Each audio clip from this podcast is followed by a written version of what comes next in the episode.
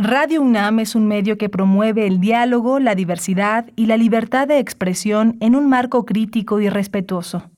Los comentarios expresados a lo largo de su programación reflejan la opinión de quien los emite, mas no de la radiodifusora.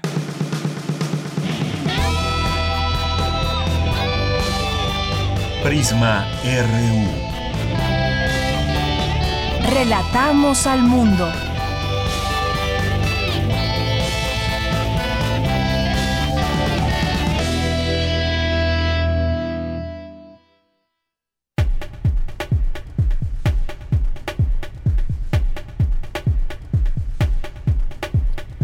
Una de la tarde con tres minutos. Iniciamos en este momento el programa Prisma RU en vivo desde nuestras instalaciones de Radio UNAM, aquí en el 96.1 de FM y en el 860 de AM. Bienvenidos sean todos ustedes. Hoy estábamos aquí leyendo distintas informaciones, distintas notas y dice la OPS que la pandemia fue sin duda peor en 2021 para América. Esta pandemia de COVID-19 eh, cuando la región registró el triple de infecciones y muertes que el año anterior. Esto lo dijo este miércoles la Organización Panamericana de la Salud, que señaló esto en rueda de prensa, que el segundo año de la pandemia marcó y desafió al continente americano. Y continuamos todavía en estas expectativas que hay y también, eh, por supuesto, las nuevas variantes en específico ahora eh, toma la batuta mediáticamente y en las eh, como presencia también en distintos países, en muchos países ya, Omicron. Así que, pues seguimos desde aquí en las informaciones, escuchando la voz de los expertos, dando voz a los doctores, a los científicos e investigadores que tienen eh, pues algo que decir con respecto a lo que van conociendo, lo que se va conociendo poco a poco de Omicron. Así que seguimos en ello y por lo pronto aquí en, en Prisma RU tenemos para ustedes varios temas el día de hoy, miércoles. Vamos a conversar con la doctora Carla Ulloa que nos estará platicando sobre las elecciones en Chile. Ella es una académica de la UNAM, el, del Colegio de Estudios Latinoamericanos de la UNAM, integrante de la Red de Ciencia, Tecnología y Género. Hay una discusión muy amplia, un debate muy grande allá en Chile en torno a qué va a suceder el próximo domingo cuando se defina ya en segunda vuelta quién gobernará a Chile, ya sea la extrema derecha o la izquierda en ese país y qué implica cada uno de estos proyectos al, al proyecto de derecha se le, se le cataloga de pinochetista por distintas razones que tienen que ver con la seguridad y la manera de enfrentar los problemas que van teniendo en Chile. Y por otra parte pues habían quedado también muy fuertes antes de la pandemia aquellas manifestaciones que debido al alza del transporte público comenzaron y que destaparon una serie ahí de, de situaciones de inconformidades en el país. Así que que tendremos un análisis con la doctora Carla Ulloa.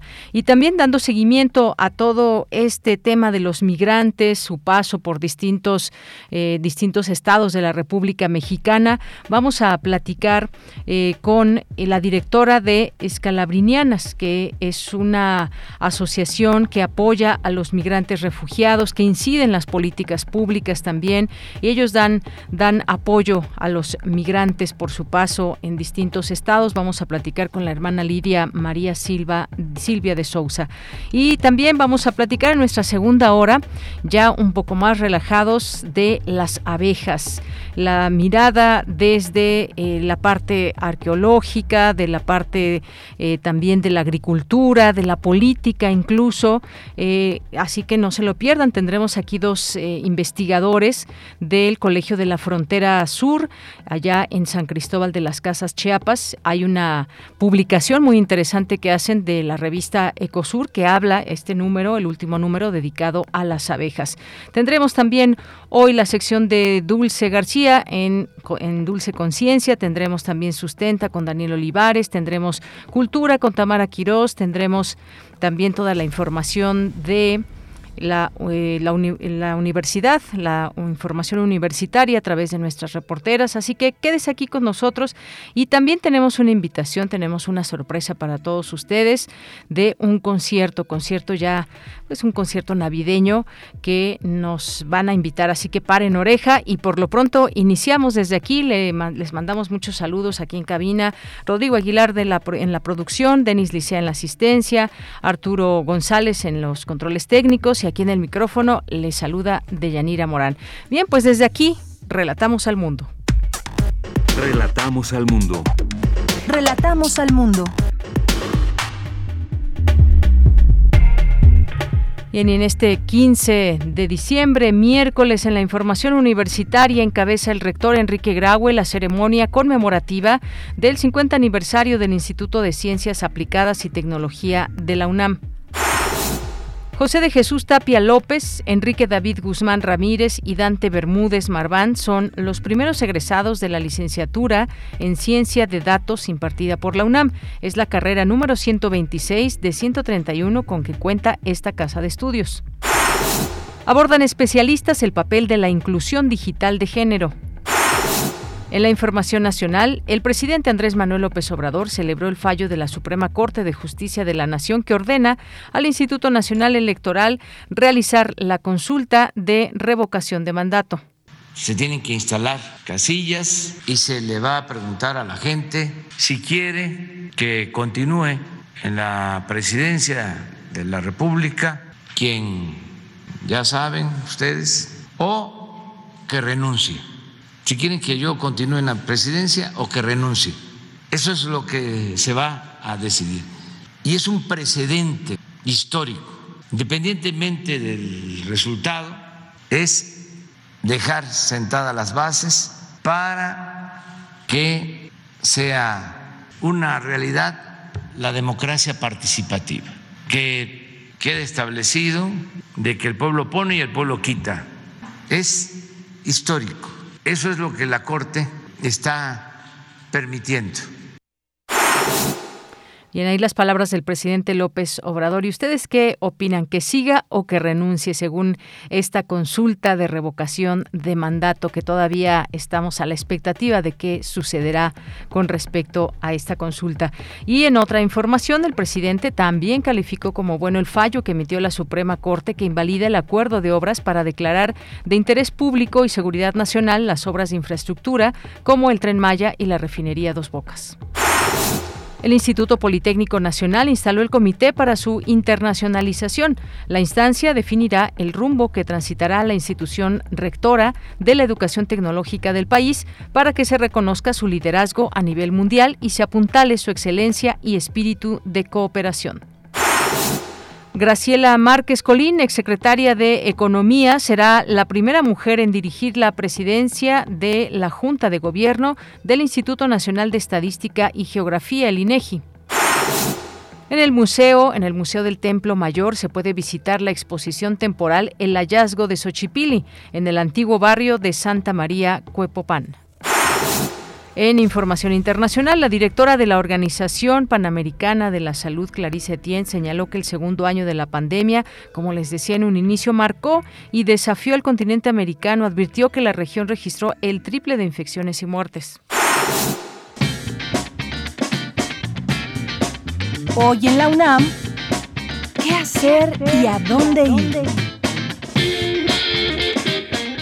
No te puedes perder el último conversatorio del ciclo Entrever, organizado por Teatro UNAM bajo la coordinación de Marcela Castillo. Este espacio presentó a cinco compañías de teatro dedicadas a la infancia. Hoy se presenta el proyecto Perla, compañía que trabaja desde la intimidad, es decir, sus temas y sus formas se elaboran desde preguntas muy cercanas al corazón de sus creadoras. En ese sentido, el vínculo con las niñas y niños y sus familias tiene como estado latente la conexión, la empatía y la pregunta sobre ese tipo de sucesos que dejan una huella en nuestra vida. No te pierdas este conversatorio donde conocerás la historia de la compañía, su organización, la forma de su escritura y la ruta de sus procesos creativos a través de una charla con Daniela Arroyo y Micaela Gramajo del proyecto Perla. Conéctate hoy en punto de las 19 horas a través de la cuenta oficial de Facebook de Fan Teatro UNAM y el canal de YouTube de Teatro UNAM.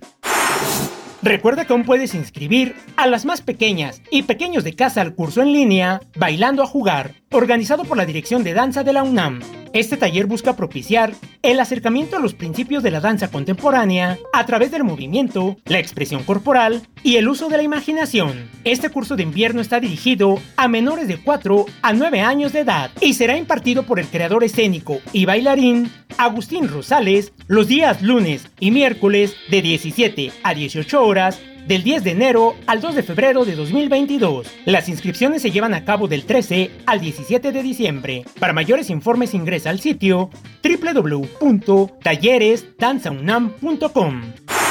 La Casa del Lago Juan José Arreola abre la convocatoria para instructoras e instructores que busquen impartir cursos o talleres en disciplinas como arte con medios electrónicos, danza, artes visuales, expresiones corporales, humanidades, literatura y medio ambiente, entre otras. Los cursos y talleres serán impartidos en modalidad híbrida, presenciales y virtuales. Las inscripciones se llevarán a cabo del 13 al 17 de diciembre de 2021. Consulta las bases de la convocatoria en el sitio oficial www.casadelago.unam.mx. Y recuerda que aún no termina la pandemia de COVID-19. No bajemos la guardia en estas fiestas decembrinas.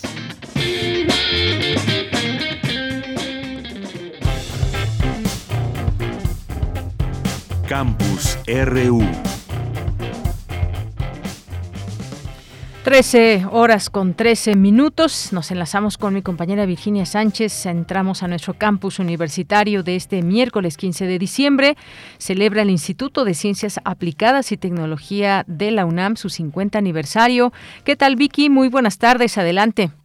Hola, ¿qué tal, Deya? Muy buenas tardes a ti y al auditorio de Prisma RU. A través de una ceremonia realizada en formato virtual, se llevó a cabo la celebración por las primeras cinco décadas del Instituto de Ciencias Aplicadas y Tecnología, ICAT. Al encabezar la celebración, el rector de la UNAM, Enrique Graue, destacó que son 50 años de superación y crecimiento constantes donde se ha trabajado de forma interdisciplinaria e innovadora, generando aplicaciones con conocimientos provenientes de distintas disciplinas para afrontar los problemas más relevantes de la actualidad, por lo que se ha convertido en un referente necesario en el diseño y manufactura de prototipos, así como de investigaciones originales para apoyar a distintas instituciones de educación superior y a los sectores público y privado. Y un ejemplo de ello, dijo, es la creación del hisopo para las muestras de diagnóstico de la presencia del SARS-CoV-2. Con ello, también resaltó, se muestra el cómo las universidades sirven a la nación. Escuchemos al rector Enrique Grau. La servimos, sí, subrayo, desde nuestra autonomía, con la libertad de cátedra, con la libertad de investigación y ajustando nuestras metas al presupuesto que se nos otorga y del cual rendimos cuentas claras y transparentes. Pero sobre todo servimos con amor a la verdad y a la ciencia, a una verdad que no es ni será hegemónica, y a una ciencia y a su aplicación que siempre avanza y que siempre puede mejorar. Sirva pues este aniversario del ICAT para subrayar los logros de nuestras entidades e instituciones. ello debemos estar todos muy orgullosos. Por su parte, Rodolfo Sanel, especie director del Instituto de Ciencias Aplicadas y Tecnología, destacó algunas de las actividades y el cómo está organizada esta entidad. Escuchemos. En el ICAT actual se realiza investigación, desarrollo tecnológico, formación de profesionistas altamente capacitados y difusión en instrumentación científica industrial, micro y nanotecnologías, tecnologías fotónicas, tecnologías de la información y educación en ciencia y tecnología, buscando aplicar el conocimiento generado a la solución de problemas en las áreas de salud, medio ambiente, energía y educación.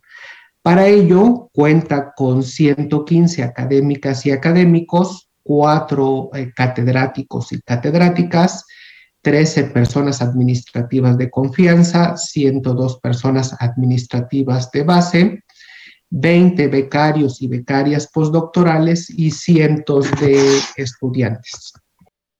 Por su parte, William Lía Lardín, coordinador de investigación científica de la UNAM, resaltó el trabajo de investigación y desarrollo que se realiza en el ICAT sobre temas de verdadera importancia, que ha contado con un equipo que ha fortalecido el quehacer de la entidad y que ha permitido llevar este conocimiento a la sociedad. En esta ceremonia también participaron José Manuel Sániger y Citlali Sánchez, exdirector e investigadora del ICAT, respectivamente, y el rector general de la Universidad Autónoma Metropolitana, José Antonio de los Reyes Heredia. De ella, este es el reporte y enhorabuena por estos 50 años del Instituto de Ciencias Aplicadas y Tecnología.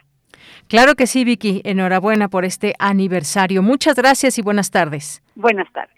Bien, ahora nos vamos con Cindy Pérez Ramírez. Reflexionan en conversatorio las oportunidades y desventajas que ofrecen las tecnologías de la información en función del género. Cuéntanos, Cindy, muy buenas tardes. Adelante. ¿Qué tal, Yanira? Muy buenas tardes a ti y a todo el auditorio de Prisma RU. El campo de la ciencia y la tecnología está relacionado con una limitada participación de las mujeres y como un dominio principalmente de lo masculino. Así lo afirmó la maestra Nayana Guerrero de la Federación Mexicana de Universitarias en el conversatorio organizado por el Museo de la Mujer el papel de la mujer en la inteligencia artificial y el marketing digital, la especialista dijo que la pandemia manifestó la urgencia de que éstas tengan acceso y participación en la tecnología. Esta brecha de género que se puede dividir en tres diferentes fases, en donde hablamos del acceso, del uso y de la creación de la tecnología. Hacemos un uso diferenciado de las tecnologías como la brecha salarial a la que tenemos que enfrentarnos. Y, para esto hablamos de la asequibilidad, qué tanta autonomía económica tienen las mujeres para para, hacer, para poder comprar un Internet de este nivel de calidad. Hablamos también de la alfabetización digital, hablamos también de todos estos estereotipos alrededor de, ay, no, la tecnología, ay, no, no, yo soy malísima. Porque cuando nos ponemos a analizar cuáles son los datos de las personas que trabajan en estas GAFAM, eh, Google, Amazon, Apple, Facebook y Microsoft. Vamos a ver, a donde hay más hombres trabajando en roles técnicos es, por ejemplo, en Microsoft, pero ahí se van un poquito todos. De cada 10 personas que están trabajando en un rol técnico, 8 son hombres y 2 son mujeres. La investigadora detalló que, según datos de Microsoft, la edad clave para incentivar a las niñas a estudiar una carrera relacionada con estas cuatro áreas de conocimiento, ciencia, tecnología, ingeniería y matemáticas, es a los 11 años. Otro de los datos eh, impresionantes es que la proporción de las mujeres de, que se dedican a la investigación eh, a nivel mundial es el 33%. Entonces, de cada 10 personas que se dedican a la, investigación, 3 son mujeres, ¿no? Y de esas 3, eh, no necesariamente van a estar en, en las ciencias duras los algoritmos reflejan las disparidades de la sociedad, que de acuerdo a un estudio realizado por la UNESCO, que se llama Me sonrojaría si pudiera, es que identificaron que los asistentes eh, inteligentes refuerzan los estereotipos de género. Y no es por azar que pusieron la voz de una mujer en Siri, son excesivamente sumisas y serviles las asistentes inteligentes, porque ¿quién está desarrollando, quién está programando todos estos algoritmos, pues como vimos, el 80% de las personas que están programadas son hombres y el 25% son mujeres. Por eso es importante que hayan más mujeres en, desarrollando tecnología. Deyanira, pues recordarles a los radioescuchas que el Museo de la Mujer ya está reabierto al público y está en la calle de Pública de Bolivia 17, en el Centro Histórico de la Ciudad de México, de martes a domingo de 10 a 14 horas. El costo de la entrada general es de 20 pesos y 10 pesos con credencial de estudiantes, profesores o INAPAM, y los martes la entrada es libre. Este es el reporte que tenemos de este conversatorio que ofreció el Museo de la Mujer. Muy bien, pues muchas gracias, gracias Cindy. Hasta luego. Y continuamos ahora con más información, luego de estas reflexiones y estos datos también, estas ventajas, oportunidades, desventajas más bien que pues muchas veces las tecnologías de la información tienen en función del género. Nos vamos ahora a otro tema. Inauguran la exposición El hallazgo de Xochipilli. Cristina Godínez nos tiene esta información. Adelante, Cristina. Hola, ¿qué tal, Deyanira? Un saludo para ti y para el auditorio de Prisma RU. En la exposición temporal del Templo Mayor hay una vitrina que contiene un grupo de dioses prehispánicos de Tecuaque protegidos por los indígenas en 1521, a los que ahora se suma Xochipilli, señaló Patricia Ledesma Bouchan, directora del Museo del Templo Mayor. Y hoy presentamos un nuevo rostro de un dios que es famoso por su ámbito de acción, el canto, la poesía, los juegos, el sol niño, encontrado también en las ofrendas de los templos rojos norte y sur de la zona arqueológica en la que nos encontramos, Xochipilli y Macuilxóchitl. Es un honor para nosotros presentarla y darle albergue en este recinto para que forme parte de nuestras colecciones permanentes. Proveniente de uno de los cuatro barrios de la antigua Tenochtitlan, con una rica iconografía, Xochipilli es bien recibido, tras las largas peripecias que seguramente sorteó antes de que fuera encontrado por los arqueólogos. Para Salvador Pulido Méndez, director de Salvamento Arqueológico de Lina, Xochipili es una de las deidades más reconocidas del panteón mexica.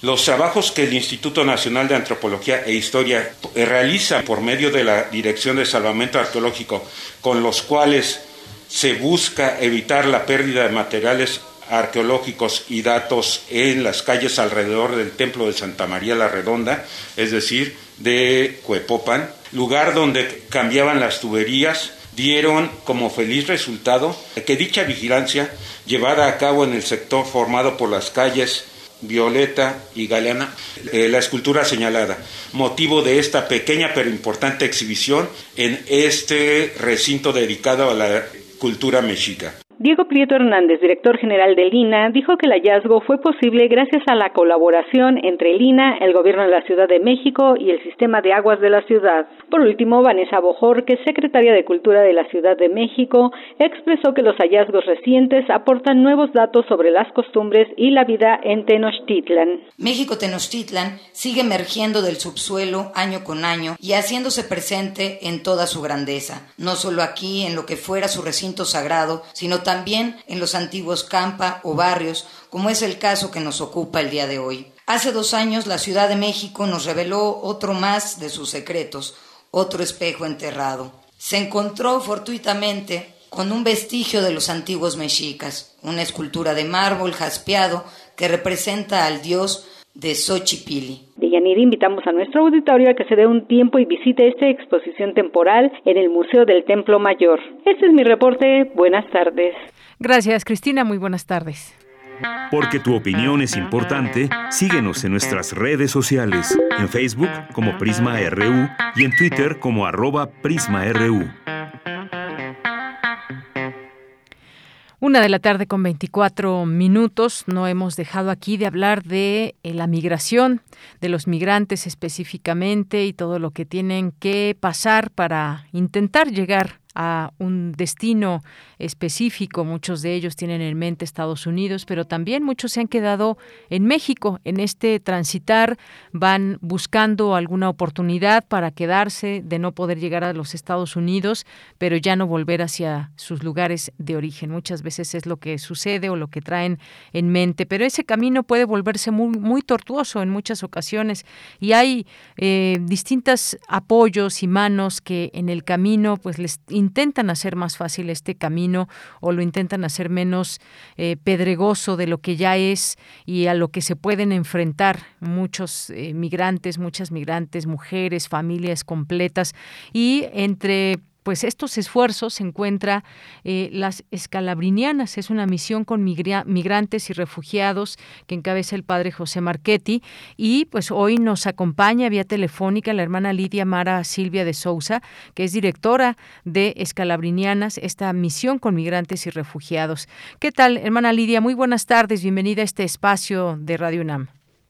Muy buenas tardes y muchas gracias por darnos la participación eh, sobre este tema tan fundamental y en especial en, en estos últimos días de que hemos visto cuántos abusos y violaciones en contra de la población migrante. Efectivamente, hermana Lidia, y pues hay una situación que, eh, que, impera y que es son los peligros a los que se pueden enfrentar. Así que, pues parte de esta agrupación, lo que hacen las escalabrinianas, pues es eh, hacer valer los derechos de las personas migrantes, de las personas refugiadas y pues eh, que es como una asociación civil sin fines de lucro. Cuéntenos un poco sobre este trabajo, esta misión que realiza con qué, eh, cómo se acercan a los migrantes, dónde están asentados, qué es lo que están haciendo por ellos. Sí, nuestra misión pues nació en México como hermanas escalabrinianas desde hace muchos años. Nuestra primera obra eh, la hemos organizado en Tijuana, que fue un albergue para eh, mujeres y niños y bendito sea Dios, hasta hoy la tenemos ahí. Y luego, entonces, hemos asumido la misión de acompañar casas de migrantes a nivel nacional.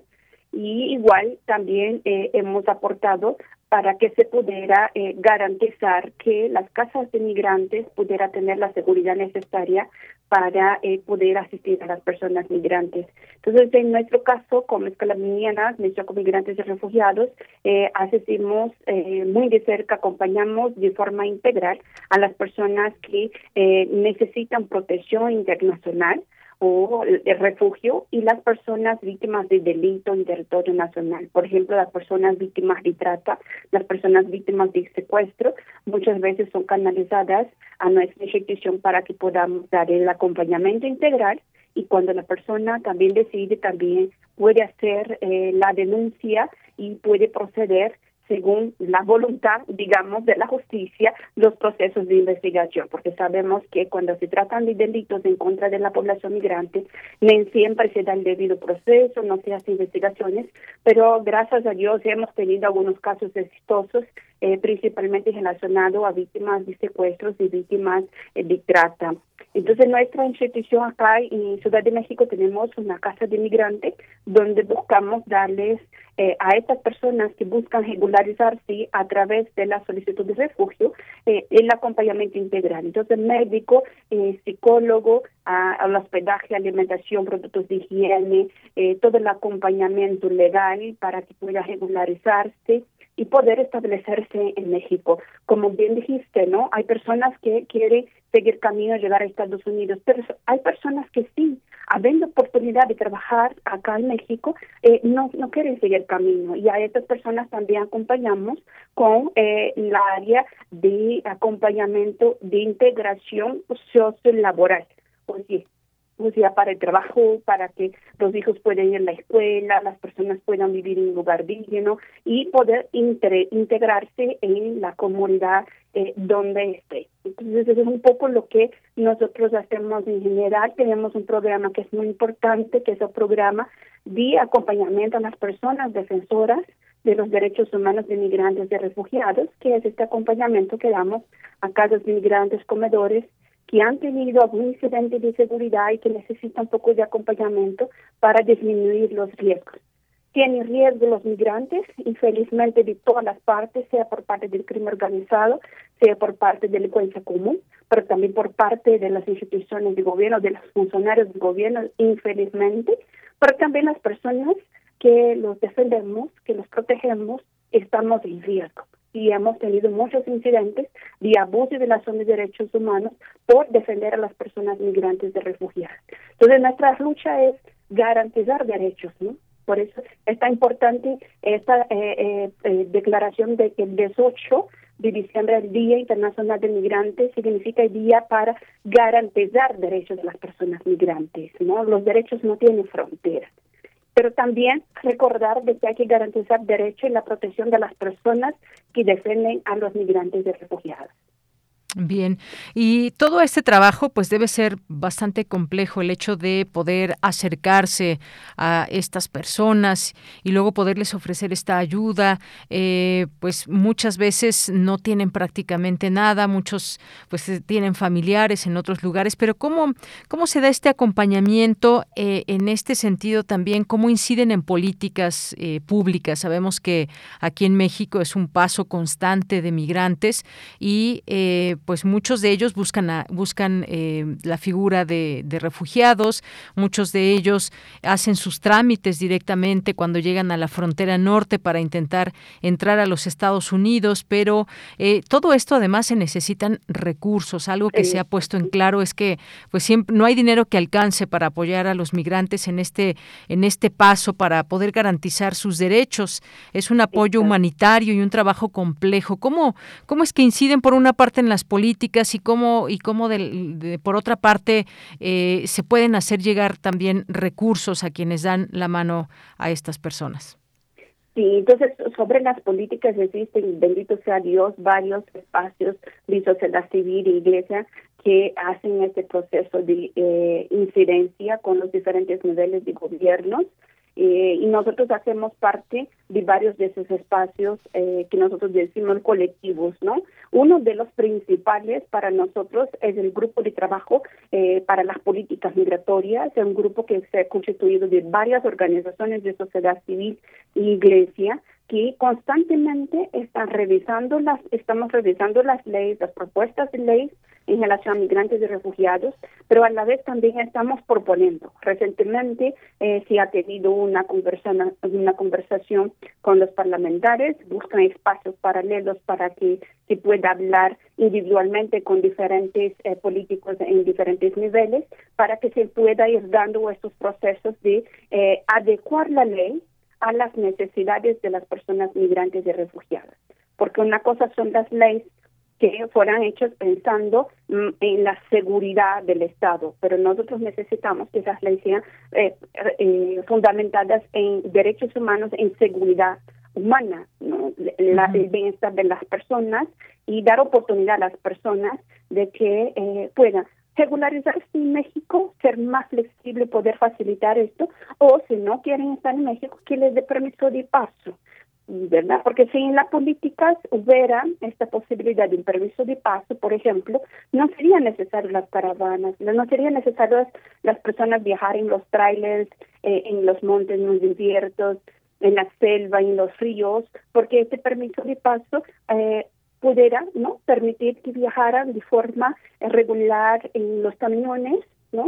y no correr los riesgos de también de ser secuestrados, de ser utilizados como mulas, como se dice, ¿no? Para eh, eh, el tráfico de drogas.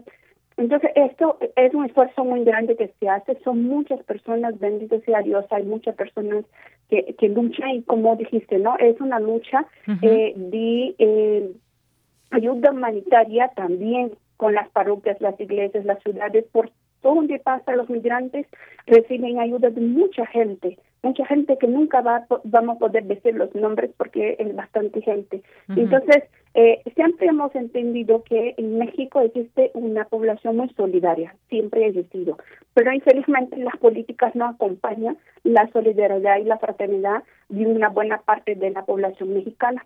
Y más bien lo que se va aprobando son eh, políticas antimigrantes y que no facilita realmente la regularización o el paso de las personas migrantes. Sí es necesario recursos financieros muchas veces.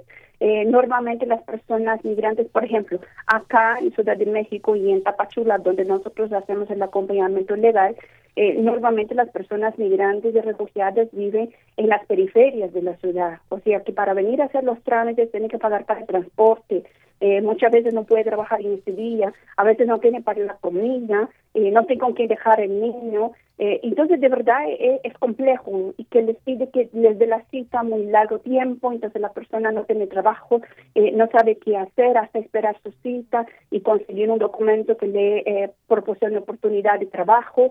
De verdad es muy complejo. Lo más importante, yo digo, las dos cosas principales eh, para que las personas migrantes tuvieran una oportunidad de eh, estar de una forma digna en México o pasar dignamente en México. Una, la acogida de todas las personas, fraternidad y solidaridad. Eso no puede faltar, ¿no?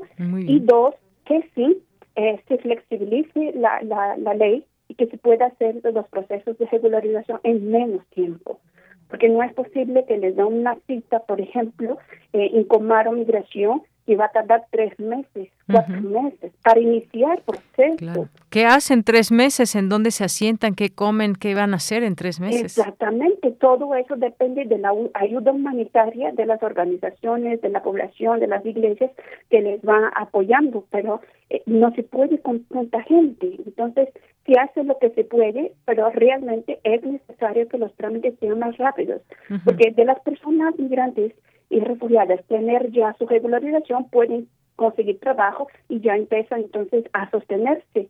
Pero mientras no tienen su documentación, difícilmente van a lograr un trabajo digno que le, que le va a garantizar su sostén.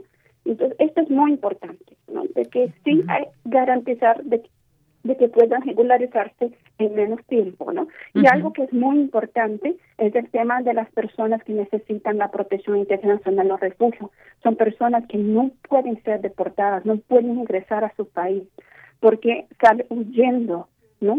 protegiendo su vida porque les está buscando el crimen organizado, en el caso de Centroamérica les buscan las maras y pandillas. Eh, infelizmente ya se han dado casos de personas que tienen esta necesidad de protección y las deportaron igual. y que llegaron ¿no? a ser asesinadas en su país de origen menos de 24 horas después de su deportación. Esto es muy importante y un llamado que hacemos a las autoridades. Tiene que dar el debido proceso. Si la persona en cualquier frontera, en cualquier institución de obra nos dijo, dice, yo no puedo regresar a mi país porque me va a matar, mm. mi vida está en riesgo, la vida de mi familia, no pueden proceder con deportación. Tiene que garantizarles el debido proceso de que sí se puede analizar su caso, pueden solicitar refugio y esperar que se le haga todo el análisis para ver si se le da no el estatus de refugiado, pero no lo pueden deportar inmediatamente porque sí es pues prácticamente llevarlos a la muerte. Muy bien. Pues eh, hermana Lidia Mara Silvia de Sousa, queremos agradecer este estos eh, esto que usted nos platica, cómo es que ayudan desde esta agrupación, de esta asociación y que la gente que tenga eh, curiosidad y quiera conocer este trabajo que ustedes realizan, porque también se puede se pueden donar recursos, que lo puedan hacer en esta página que tengo aquí abierta y estoy viendo que pues están además muy atentos a todo lo que sucede en México, están los comunicados últimos donde pues se ve eh, esta parte donde pues se va informando también de esta tragedia, por ejemplo en Chiapas de las personas que migrantes que fueron que fallecieron, está también este enfrentamiento aquí en la Ciudad de México, es decir, están en un constante monitoreo y que puedan conocer más de ese trabajo. La página es smr.org.mx para que puedan conocer un poco más de la labor que, que realizan. Pues no me resta más que agradecerle algo con lo que se quiera despedir. Sí, muchísimas gracias por la oportunidad. Gracias también a todos que nos están escuchando por poner atención y abrir su corazón a, la solidaridad con las personas migrantes y refugiadas. Eh, y pedirles esto, siempre recuerden de que todos somos hermanos, ¿verdad? Y que las fronteras eh, no pueden impedir la garantía de derechos para los derechos humanos no hay fronteras. Muchísimas gracias y bendiciones. Pues muchas gracias, gracias para usted también. Y pues el próximo sábado, 18 de diciembre, es el Día Internacional del Migrante. Por eso comenzamos ya en estas eh, conversaciones y en estas distintas voces que queremos escuchar de quienes abonan para tratar de dar solución a las historias eh, personales que tiene cada persona como migrante. Muchas gracias y hasta luego. Hasta luego, bendiciones. Buenas tardes a la hermana Lidia Mara eh, Silvia de Sousa, directora de Escalabrinianas, Misión con Migrantes y Refugiados, asentada aquí en México. Continuamos. Relatamos al mundo. Relatamos al mundo. Me da mucho gusto que podamos platicar el día de hoy sobre lo que viene para Chile, qué está en juego. Eh, vamos a conversar con la doctora Carla Ulloa, profesora de asignatura en el Colegio de Estudios Latinoamericanos de la UNAM, integrante de la Red de Ciencia, Tecnología y Género AC y editora, editora del blog Historias de Mujeres Viajeras, integrante además de la Asamblea de Chilenos Movilizados en la Ciudad de México. Bienvenida, doctora Carla Ulloa, y comenzaría con esta pregunta. Eh, ¿Qué está en juego en Chile en las próximas elecciones en segunda vuelta? Gabriel Boric o José Antonio Cas. ¿Qué es lo que representan y qué es lo que está en juego en Chile? Hola, muchas gracias por la invitación. Un saludo a todas las personas que nos están oyendo. Es un placer poder platicar aquí acerca de Chile y México, nuestros países hermanos que en este momento estamos viviendo eh, situaciones más o menos parecidas, ¿cierto? A propósito del contexto pandémico en toda nuestra América y de la situación política agitada que estamos enfrentando en diferentes países, ¿cierto?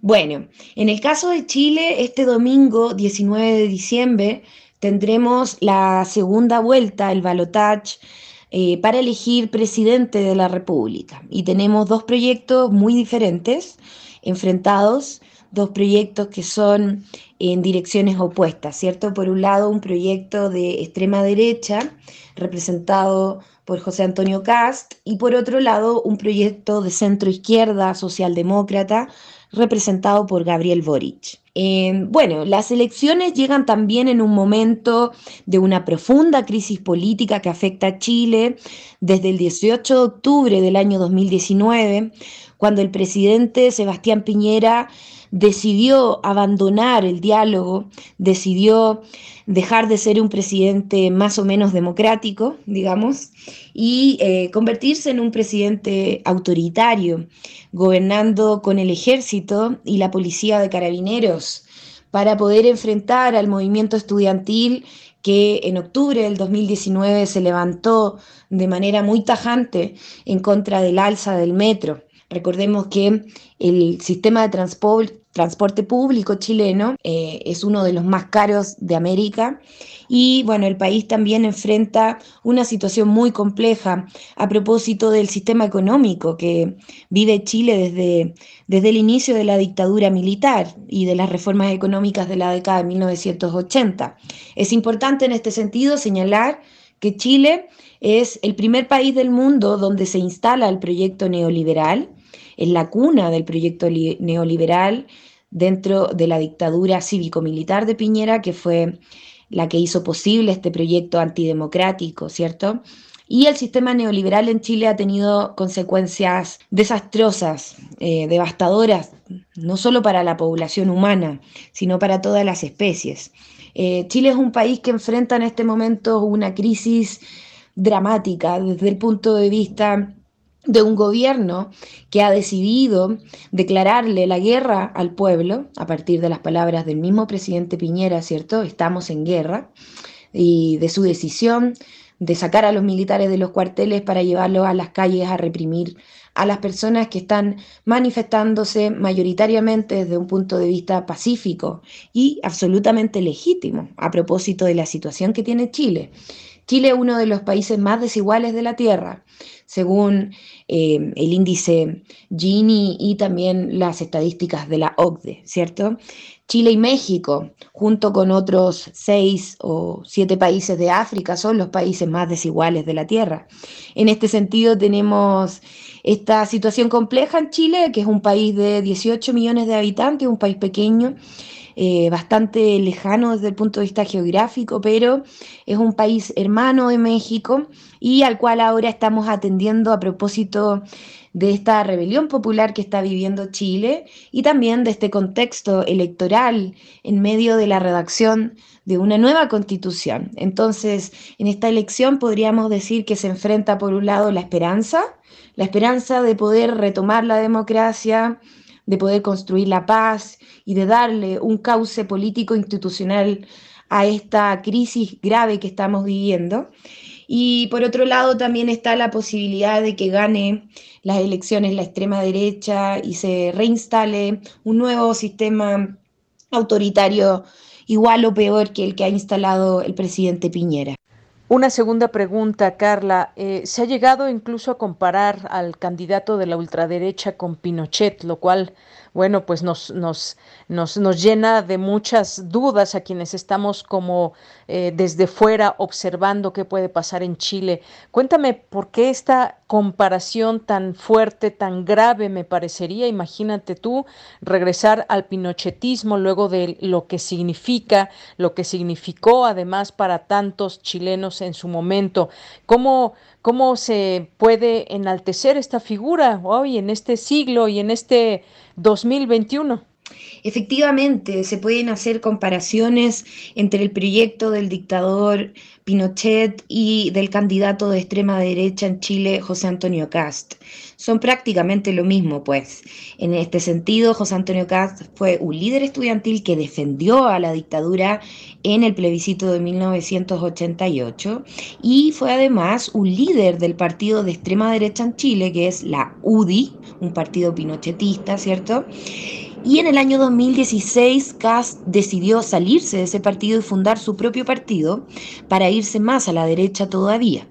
En este sentido, en las actuales elecciones hay dos proyectos de Chile muy diferentes. Chile es un país que, a pesar de tener dos comisiones de verdad y justicia y a pesar de tener genocidas encarcelados, todavía no ha hecho un proceso de reconstrucción de memoria histórica, de justicia y de verdad.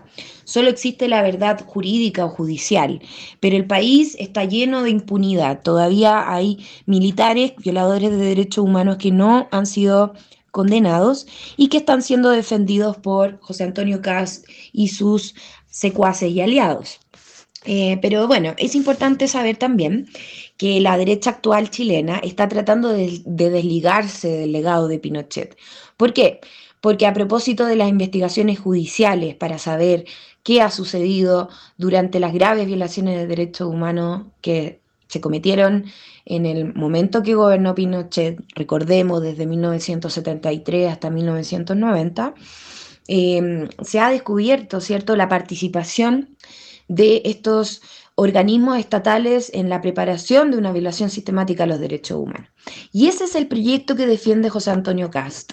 Ese es el proyecto que él ha instalado con muchos eufemismos y con mucha, por supuesto, vergüenza de lo que significa apoyar a un dictador. Por eso en este momento se están usando conceptos como neopinochetismo para describir al candidato Kass y también conceptos como negacionismo, porque negan, niegan el pasado histórico chileno y quieren replicar este proyecto de muerte que significó Pinochet para Chile. Carla, otra, otra pregunta más. Eh, ¿Por qué puede ser, eh, por qué es tan importante esta elección? Sabemos que pues Chile redactará una nueva constitución y este acompañamiento lo dará quien sea el próximo presidente de Chile.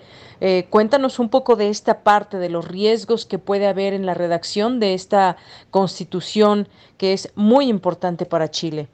Sí, en este momento la Convención Constitucional se encuentra redactando el proyecto de nueva constitución para Chile que será sometido a un plebiscito durante el año 2022. Es muy importante quién va a gobernar Chile, no solo porque el próximo presidente eh, podrá facilitar o obstaculizar la implementación de la nueva constitución, sino también porque en Chile el régimen eh, republicano que tenemos es bastante diferente al mexicano. Nuestro sistema político es un sistema hiperpresidencialista, donde el presidente prácticamente es un rey que puede hacer leyes, que tiene poderes excepcionales, como eh, hemos visto durante el gobierno, este segundo gobierno del presidente Piñera, donde él se ha otorgado todos los poderes para llevar al extremo la represión militar en contra de los pueblos de Chile. También existe en Chile un problema en este momento que es el problema de las AFORES o AFP, como se llaman en Chile, ¿cierto? Recordemos que en Chile fue donde se inventaron y que justamente la inventó el hermano del actual presidente, que era el ministro de Economía de Pinochet. Entonces, este sistema eh, de jubilaciones en manos de los privados que lucran y que derrochan el dinero de los trabajadores ha entrado en colapso, porque Chile es un país que se está envejeciendo, tiene una población de adultos mayores muy importante. Entonces, también el nuevo presidente tendrá que entender el desastre que ha quedado en el país a propósito de la existencia de la AFP y gestionar un nuevo sistema donde las jubilaciones de los trabajadores puedan ser aprovechadas por los mismos.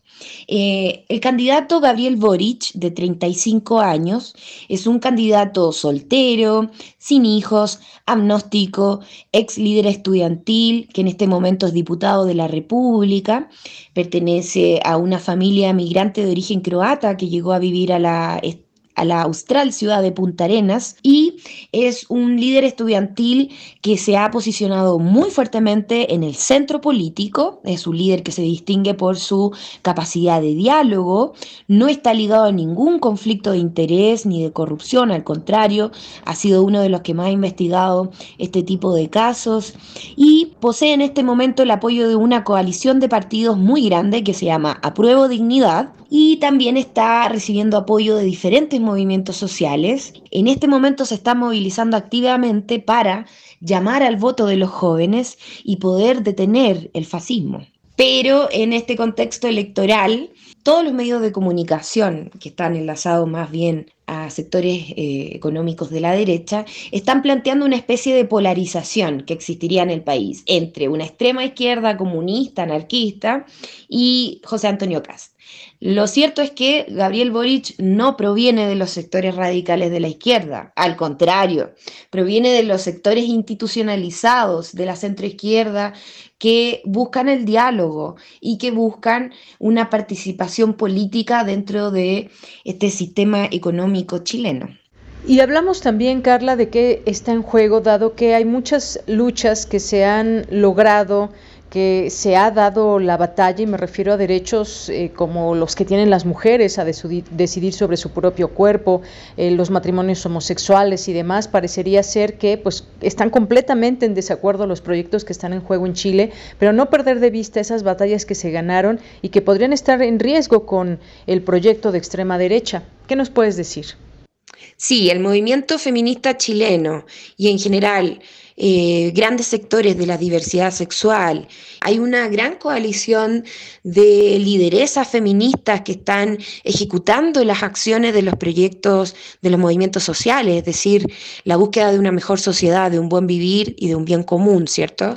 Y desde hace 500 años hay una idea patriarcal, sexista, misógina, machista en América Latina que ha tenido consecuencias nefastas, no solo para las niñas y mujeres, sino también para los hombres. Este continente es violento porque es un continente de hombres machos que no saben enfrentar eh, la vida desde el punto de vista como lo hacemos las mujeres, ¿cierto? ¿Por qué? Porque tienen una situación de privilegio y eh, no están dispuestos a pensarse, a pensar en general la sociedad.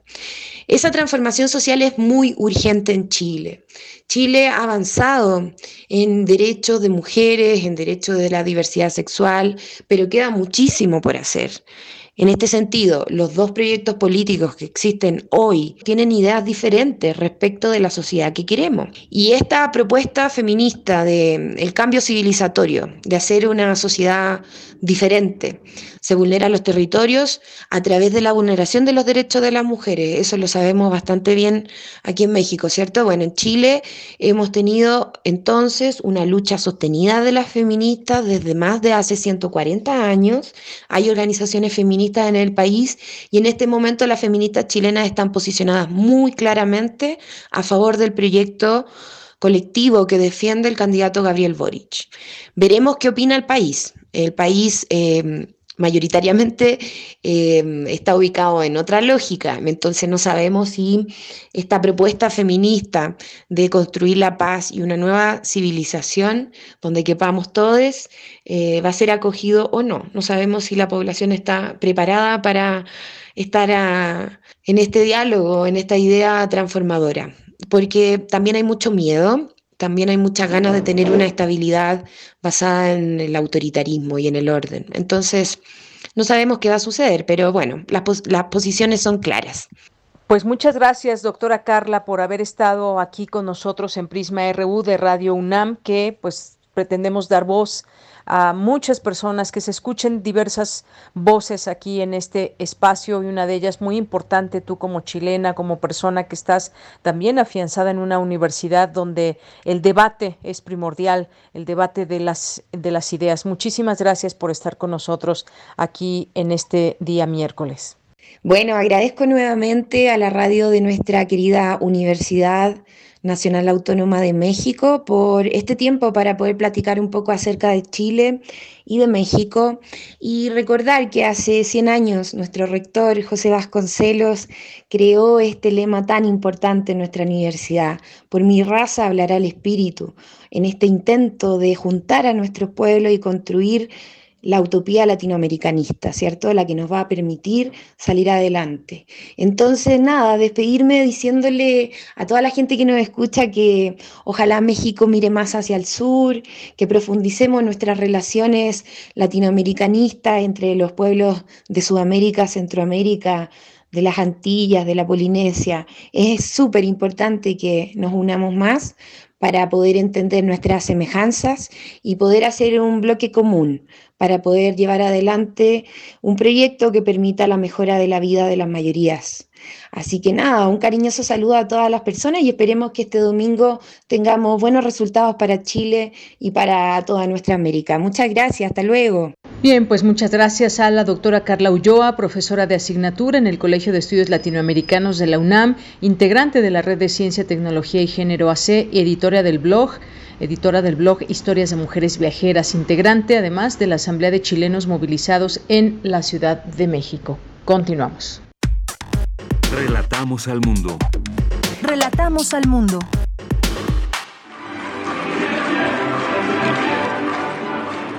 Muy buenas tardes, sí, les habla Raúl Aquiles Delgado, director huésped de la Orquesta Sinfónica de Minería y director para esta temporada navideña 2021. En nombre de la Orquesta Sinfónica de Minería, invitar a todos los oyentes, a todo el auditorio a, ver nuestro concierto online. hay música europea, estadounidense, mexicana, latinoamericana, así que bueno, yo lo veo como un paseo por, por la Navidad en el mundo pueden ir a las redes de la Orquesta Sinfónica de Minería, en Instagram, en Facebook o a su página web, y ahí van a encontrar el link donde pueden comprar su boleto que tiene un costo de solamente 100 pesos. Y por esos 100 pesos van a poder ver el concierto totalmente en vivo como la gente que está en la sala y además poder verlo retransmitido, lo pueden repetir las veces que quieran hasta el día 18. Así que vayan a las redes de la Orquesta Sinfónica de Minería, aprovechen y nos siguen allí también y ahí pueden comprar sus boletos virtuales para la transmisión del concierto del día 15 de diciembre a las 20 horas, eh, hora de Ciudad de México. Por supuesto, lo pueden ver o lo pueden compartir con sus familiares fuera de México también. Así que bueno, eh, bienvenidos todos a nuestro concierto virtual.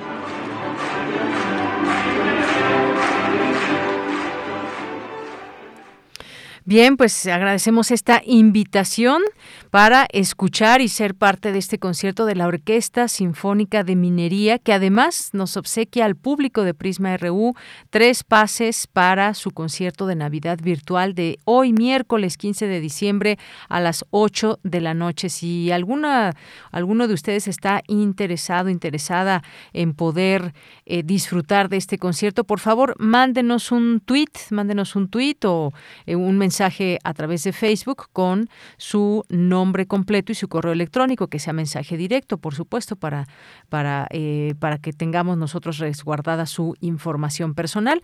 Y como ya escucharon, podrán escuchar cuantas veces quieran este concierto de aquí hasta el 18, me parece, de diciembre. Así que hoy es el, el, esta orquesta, este concierto de la Orquesta Sinfónica de Minería y lo único que tienen que hacer es eso, enviarnos su nombre completo través de un mensaje directo, que nos sigan, por supuesto, y su correo electrónico para que les llegue su boleto virtual y puedan disfrutar de este concierto de Navidad, que, bueno, pues es eh, realmente presencial en la sala Nezahualcóyotl, pero ante la alta demanda que hubo de boletos, todas las entradas se agotaron y por ello la Sinfónica de Minería pues ha decidido también abrir esta venta de boletos de manera electrónica. Si no alcanzan y quieren disfrutar del concierto, pues eh, pueden acudir a las redes sociales de la de la eh, de minería para que pues puedan adquirir su boleto. Y si no, pues aquí en Prisma RU les regalamos tres cortesías que nos obsequia la Orquesta de Minería como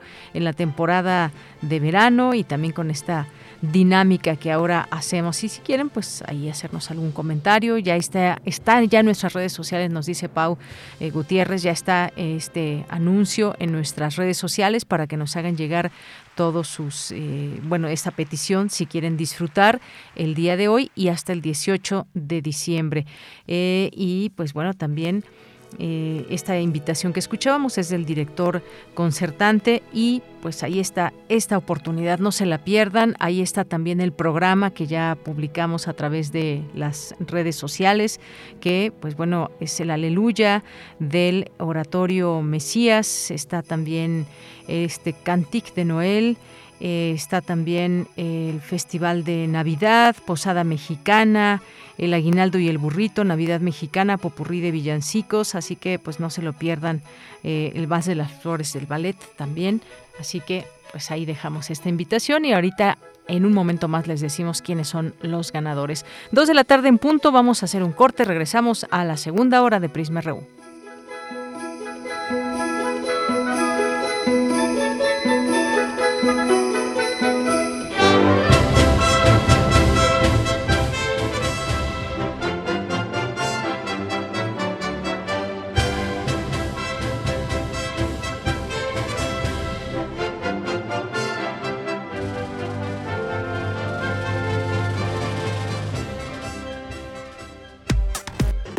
Prisma RU. Relatamos al mundo.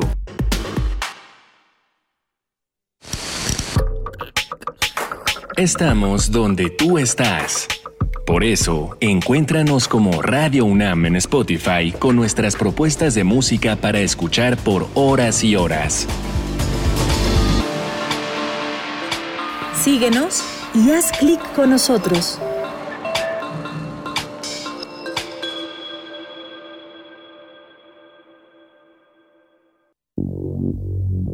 La historia está llena de rompimientos, de fracturas, de nuevas construcciones ideológicas, de efervescencias que se enraizan y tejen, como la erupción de un volcán. No te pierdas el evento apocalíptico El estado de las cosas. Exposición de dibujo, pintura, escultura, video y animación por Marcos Castro. Disponible en la Galería Sur del Museo Universitario del Chopo.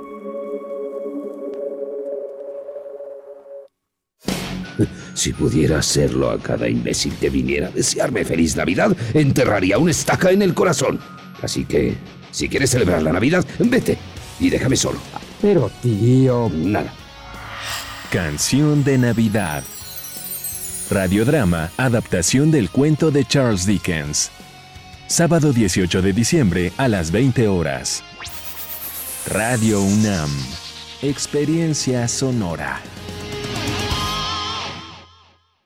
Habla Alejandro Moreno, presidente nacional del PRI. En el PRI trabajamos rumbo a nuestra vigésima tercera Asamblea Nacional. El PRI escuchará los planteamientos del proyecto de país que queremos, la estrategia política a seguir, la vida interna del partido que nos une y el camino hacia dónde vamos a avanzar. Vamos con todo el ánimo, con todo el carácter y con toda la voluntad para que juntos construyamos el mejor PRI de todos los tiempos. ¡Que viva el PRI! Fentanilo, heroína, cocaína, piedra, cristal. No importa qué droga química te metas, de todas formas te destruyes. Pero la sangre de las drogas nos mancha a todos. Mejor métete esto en la cabeza. Si te drogas, te dañas. Si necesitas ayuda, llama a la línea de la vida, 800-911-2000. Para vivir feliz, no necesitas meterte en nada. Gobierno de México. Hace tiempo que la sala Nezahualcóyotl se siente vacía. Pero este parece un buen momento para recuperar terreno y regresar a los espacios que nos esperaban con los brazos abiertos. La Orquesta Filarmónica de la UNAM vuelve a recibir a su público en la sala Nezahualcóyotl. Consulta el protocolo COVID para asistir a los conciertos en música.unam.mx, diagonal protocolo-COVID, o escúchalos a través de Radio UNAM todos los domingos a las 12 horas. Es bueno estar de vuelta. Radio UNAM, Experiencia Sonora.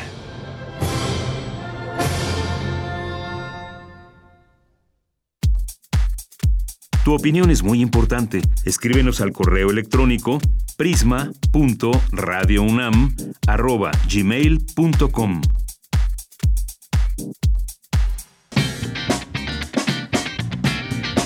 Mañana en la UNAM, ¿qué hacer y a dónde ir?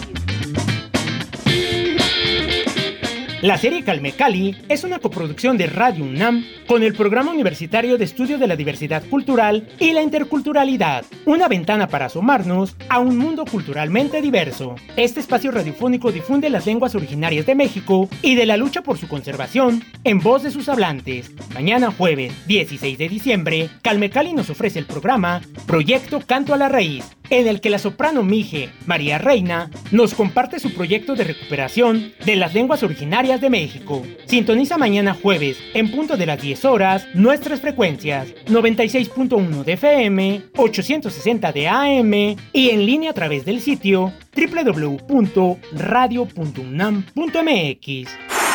Teatro UNAM abre la convocatoria del segundo concurso nacional de radioteatro Max AU. Gracias a la respuesta de la primera edición, en la que se recibieron más de 70 postulaciones, y con el fin de seguir sumando voces escénicas, se abrió este segundo concurso de radioteatro. El cierre de la convocatoria es el 21 de enero de 2022. Para mayores informes, ingresa al sitio teatrounam.com.mx.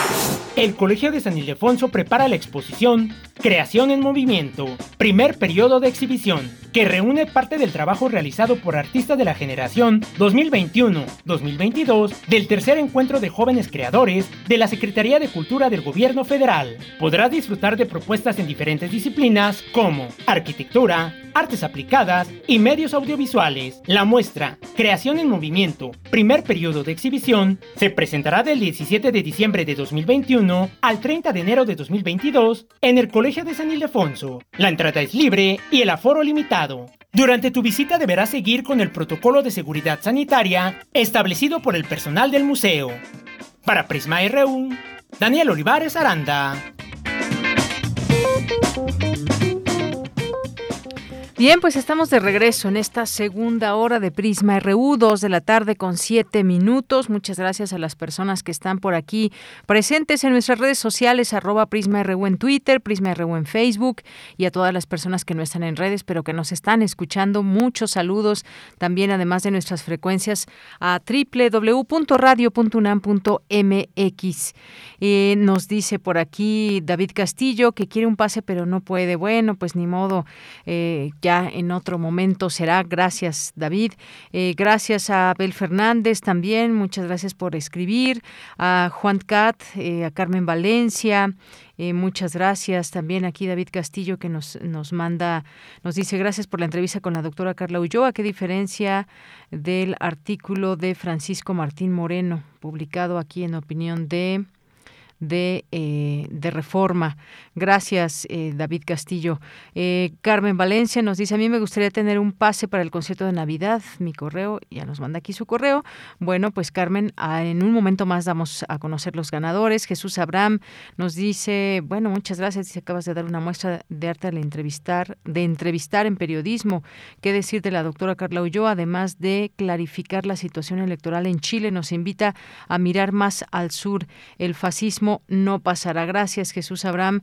Gracias. Y ah, recientemente que hubo este debate, el último debate presidencial el pasado lunes y que hubo varias, eh, varios comentarios, varios cruces de, eh, de información y de señalamientos. José Antonio Cast y Gabriel Boric, ¿qué deparará para Chile y sobre todo pues en el contexto en que se están dando las cosas? Recordar el pinochetismo pues es una parte muy dolorosa de ese país, sobre todo para quienes se vieron desafortunadamente involucrados en estos temas de tortura y de persecución.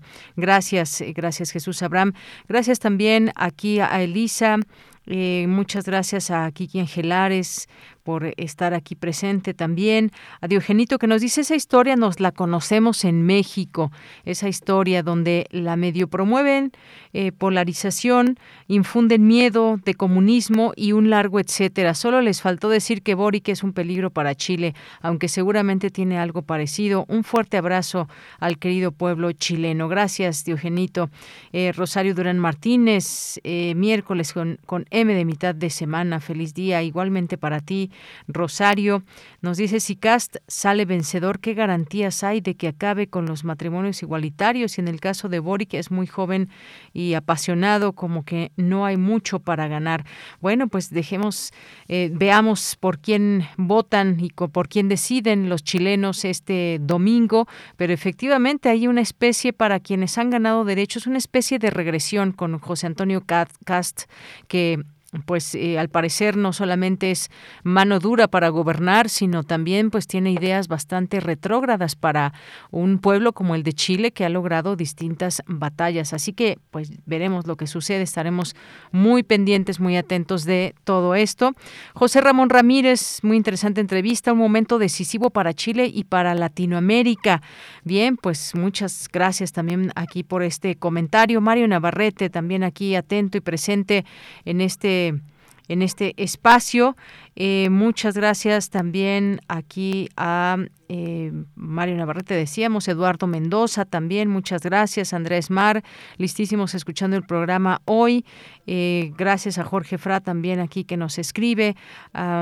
Eduardo Mendoza, muchas gracias. César Soto, buen miércoles llegué y sigue la intensidad sonora en el aire. Ánimo.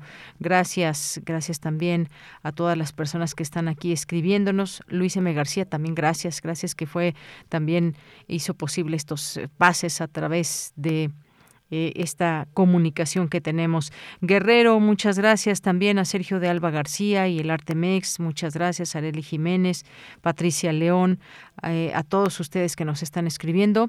Seguimos aquí atentos a su comunicación y ya también aquí presente la Orquesta Sinfónica de Minería a través de Twitter. Les mandamos muchos saludos a todos y a todas y pues aquí estamos. Ojalá que les vaya muy bien, seguramente porque ya habrá ahí muchas personas que disfruten este concierto. Bien, pues nos vamos a la información, nos vamos a la información en esta segunda hora. Nos vamos con la sección de sustenta de Daniel Olivares.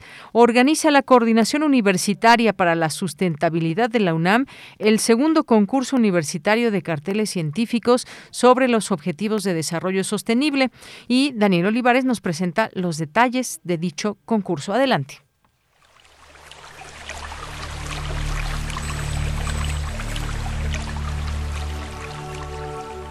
Sustenta. Sustenta.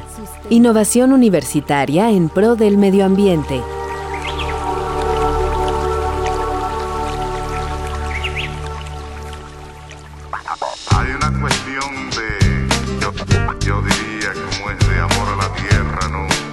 Muy buenas tardes al auditorio de Prisma RU. Bienvenidos a Sustenta, espacio dedicado al medio ambiente, la sustentabilidad y el bienestar humano. Como ya lo escuchamos, la Universidad Nacional Autónoma de México, a través de la Coordinación Universitaria para la Sustentabilidad, organiza la segunda edición del concurso universitario de carteles científicos sobre los objetivos de desarrollo sostenible impulsados por la ONU. Para conocer más al respecto, conversamos con la maestra Lidia Lara Barragán Vite de la Coordinación Universitaria para la Sustentabilidad. Buenas tardes, maestra Lidia Lara. Muchas gracias por aceptar participar en este espacio sonoro sustentable. Para comenzar, ¿nos podría explicar cómo nace la idea de realizar el concurso universitario de carteles científicos sobre los objetivos de desarrollo sostenible y quiénes organizan dicho concurso? El segundo concurso universitario de carteles científicos es una participación que tiene la Universidad Nacional Autónoma de México en respuesta a la invitación de la Universidad de Indiana. Desde el año pasado somos parte de la iniciativa y este año vamos a colaborar con más universidades. El año pasado y este han participado la Universidad de Newcastle, la Universidad de Hamburgo, la Universidad de Moy, en Kenia y este año se adhieren la Universidad Nacional de Taiwán y la Universidad Global OP Hindali de la India.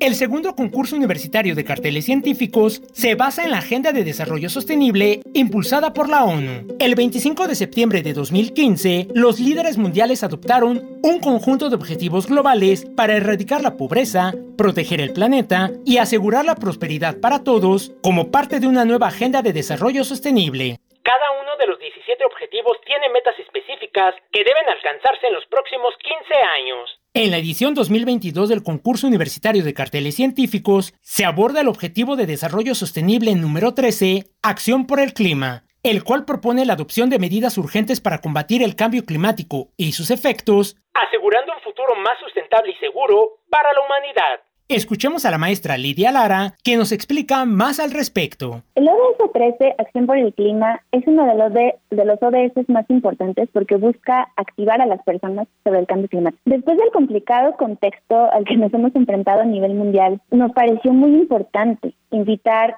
sobre todo a las comunidades universitarias, a las juventudes, a activarse sobre el tema.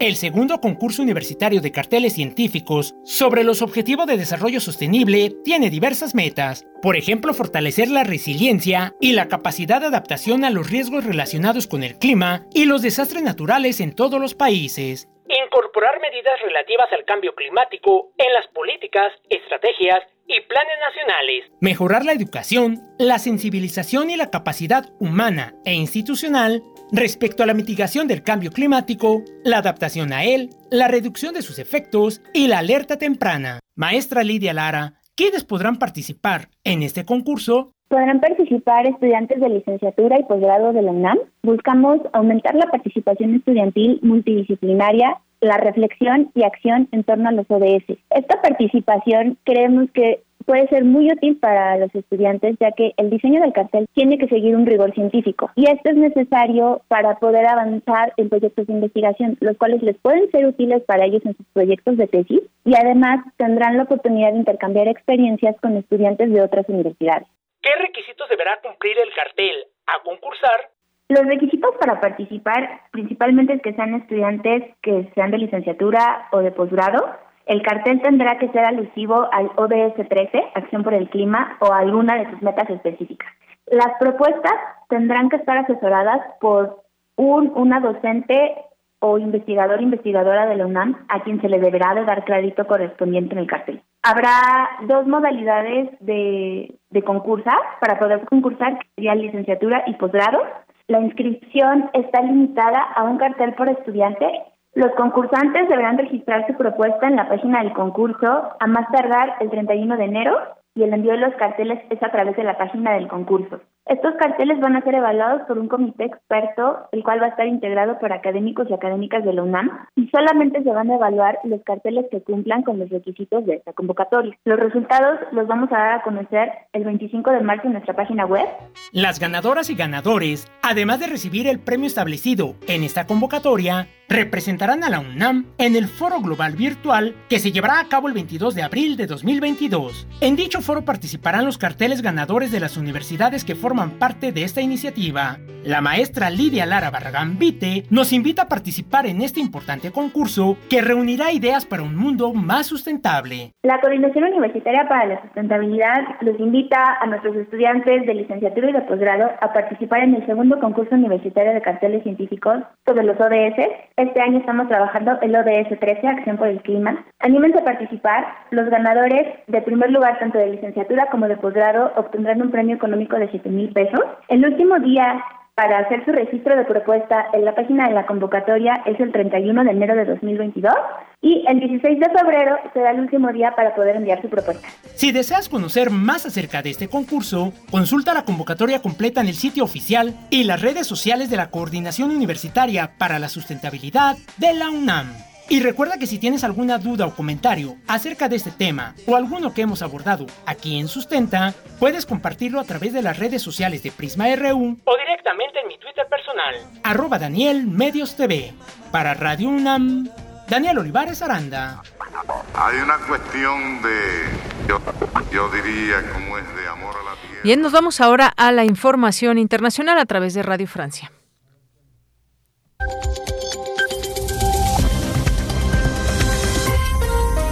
Bienvenidos al flash informativo de Radio Francia Internacional, una mirada rápida a las noticias de América Latina y el mundo. Hoy es miércoles 15 de diciembre. Vamos ya con lo más importante de la jornada.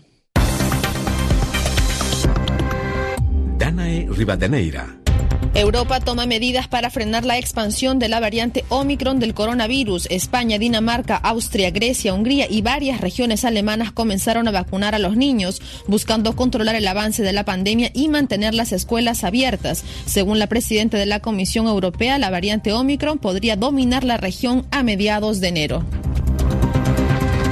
En Francia, de manera inédita, más de dos tercios de los magistrados y miembros del sector judicial denuncian pésimas condiciones de trabajo y realizan una jornada de movilización donde reclaman más presupuesto para evitar la sobrecarga laboral. El presidente del Parlamento Europeo, David Sassoli, entregó el premio Sarahov a la libertad de la conciencia a la hija del líder opositor ruso Alexei Navalny, detenido actualmente en Rusia. Daria Navalnaya aceptó el premio en nombre de su padre y advirtió contra los flirteos y concesiones a los dictadores y tiranos del mundo. Escuchemos. Why is it so hard to free from captivity those who are fighting for human rights? ¿Por qué es tan difícil liberar a los que luchan por los derechos humanos? ¿Por qué siguen encarcelándolos en otros países del mundo, pero también aquí en Europa en el siglo XXI? No entiendo por qué los que abogan por mantener relaciones pragmáticas con dictadores no abren sencillamente un libro de historia. Así se darían cuenta que en las leyes políticas más básicas, hacer las paces con tiranos nunca ha funcionado. Libertad para Alexei Navalny. La justicia de Alemania afirma que Rusia ordenó el asesinato de un checheno en territorio alemán y declaró culpable al ciudadano ruso que en agosto de 2019 asesinó a este dirigente separatista checheno en pleno centro de Berlín. El presidente del tribunal agregó además que los verdaderos autores del crimen fueron las autoridades rusas. El embajador ruso en Alemania ha rechazado esta sentencia por no ser objetiva, dijo. El jefe de la diplomacia estadounidense, Anthony Blinken, decidió acortar su gira por el sudeste asiático debido a un caso de COVID-19 en la delegación que viaja con él, según anunció el Departamento de Estado. La etapa de Bangkok, donde iba a reunirse con los responsables tailandeses, ha sido entonces cancelada. Y cerramos este flash informativo con el Kun Agüero, que cuelga los chimpunes por problemas cardíacos. Porque tu opinión es importante, síguenos en nuestras redes sociales, en Facebook como Prisma RU y en Twitter como arroba PrismaRU.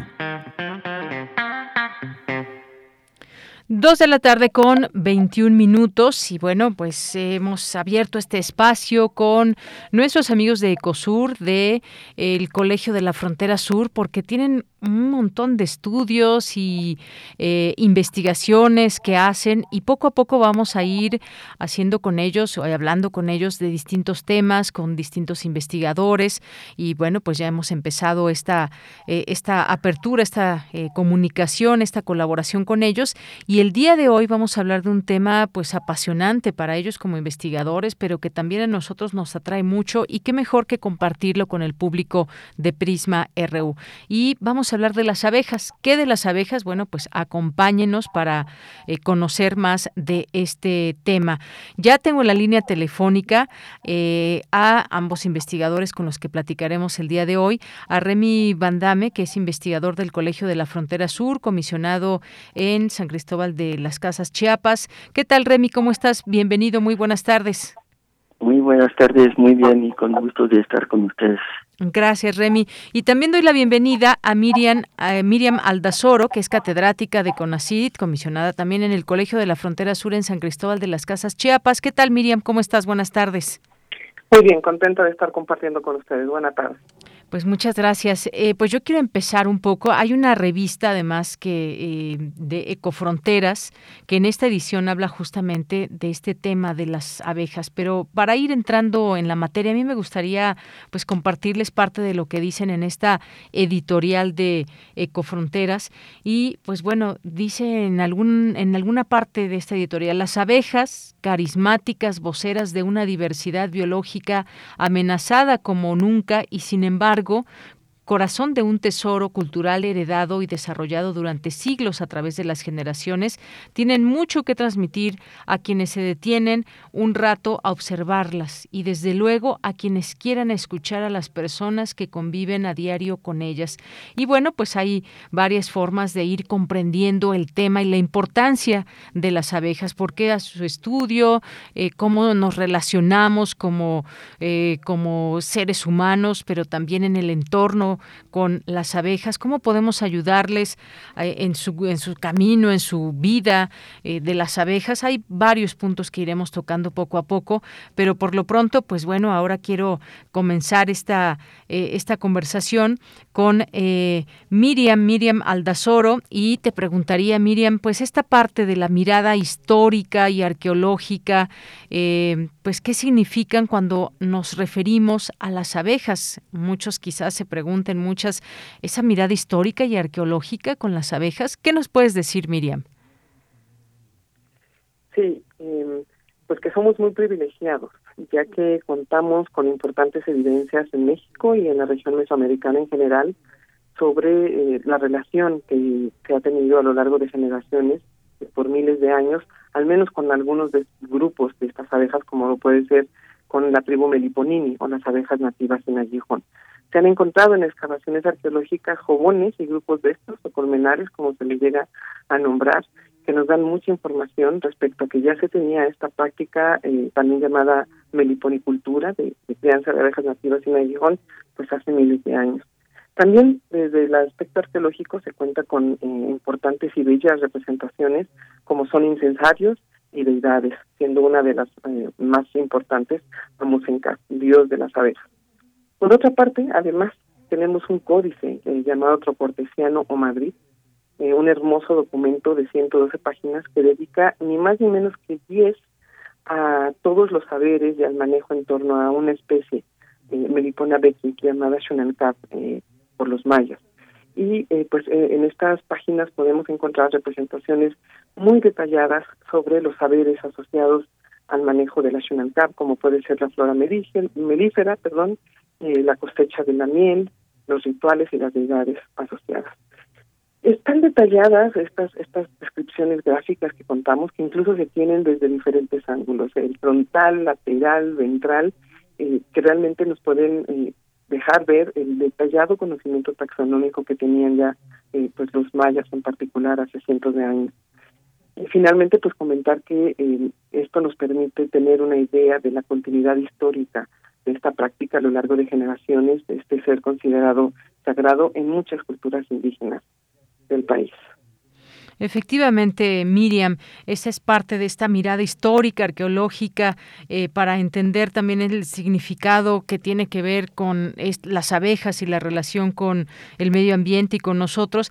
Una, una relación también humanos-abejas. ¿Qué relación se tiene con estos, con estos insectos? Porque decían en esta parte de la editorial, pues no solamente la, la importancia que hay en las abejas, sino también cómo podemos relacionarnos cuando, cuando las vemos, cuando eh, cuando, las escuchamos. Bueno, es eh, eh, me parece que bien vale la pena hacer esta este énfasis en esta relación tan importante que se puede tener entre humanos abejas. Cuéntanos un poco, Miriam. Sí, en general la relación insectos-humanos es innegable, ¿verdad? siendo esto de los grupos más dominantes en el planeta, los insectos o la clase hexápoda.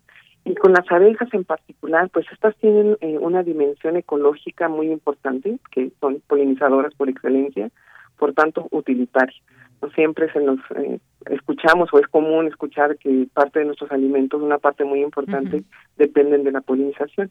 Sin embargo, existe toda otra dimensión que no es necesariamente la ecológica o utilitaria, además también de, por supuesto, la producción de miel en cuanto a, a las especies que sí lo realizan, que son pocas considerando las más de 20.000 especies que hay de abejas en el mundo, hay más de 2.000 en, en México.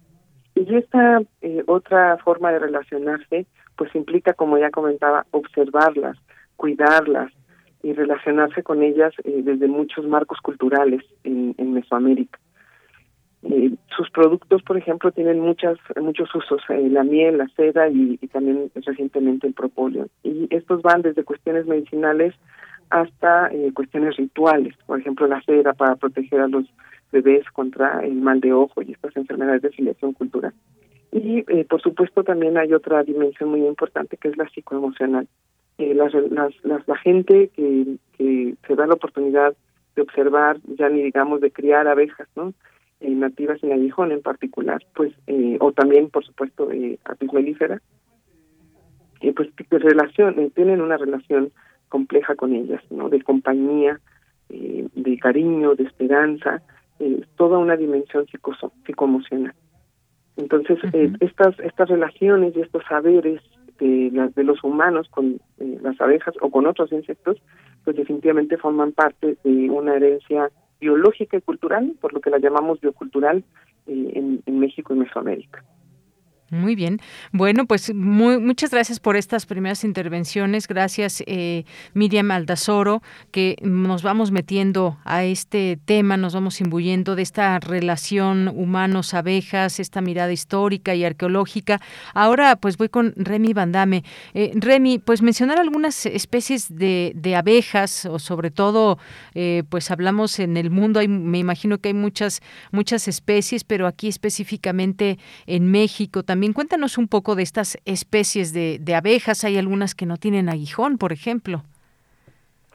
Sí, efectivamente. Eh, lo interesante cuando pensamos en abejas es que siempre pensamos primero en apis mellifera, ¿no? Que es la abeja de los apicultores que, que permite la, la producción principal de miel en el país hay que recordar que eh, México es tercer exportador, tercer país exportador de, miel a nivel mundial y es gracias a esta abeja, ¿no?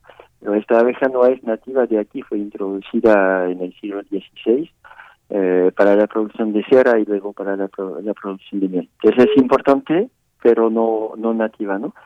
Eh, luego, pues están todas las demás eh, especies de de abejas nativas.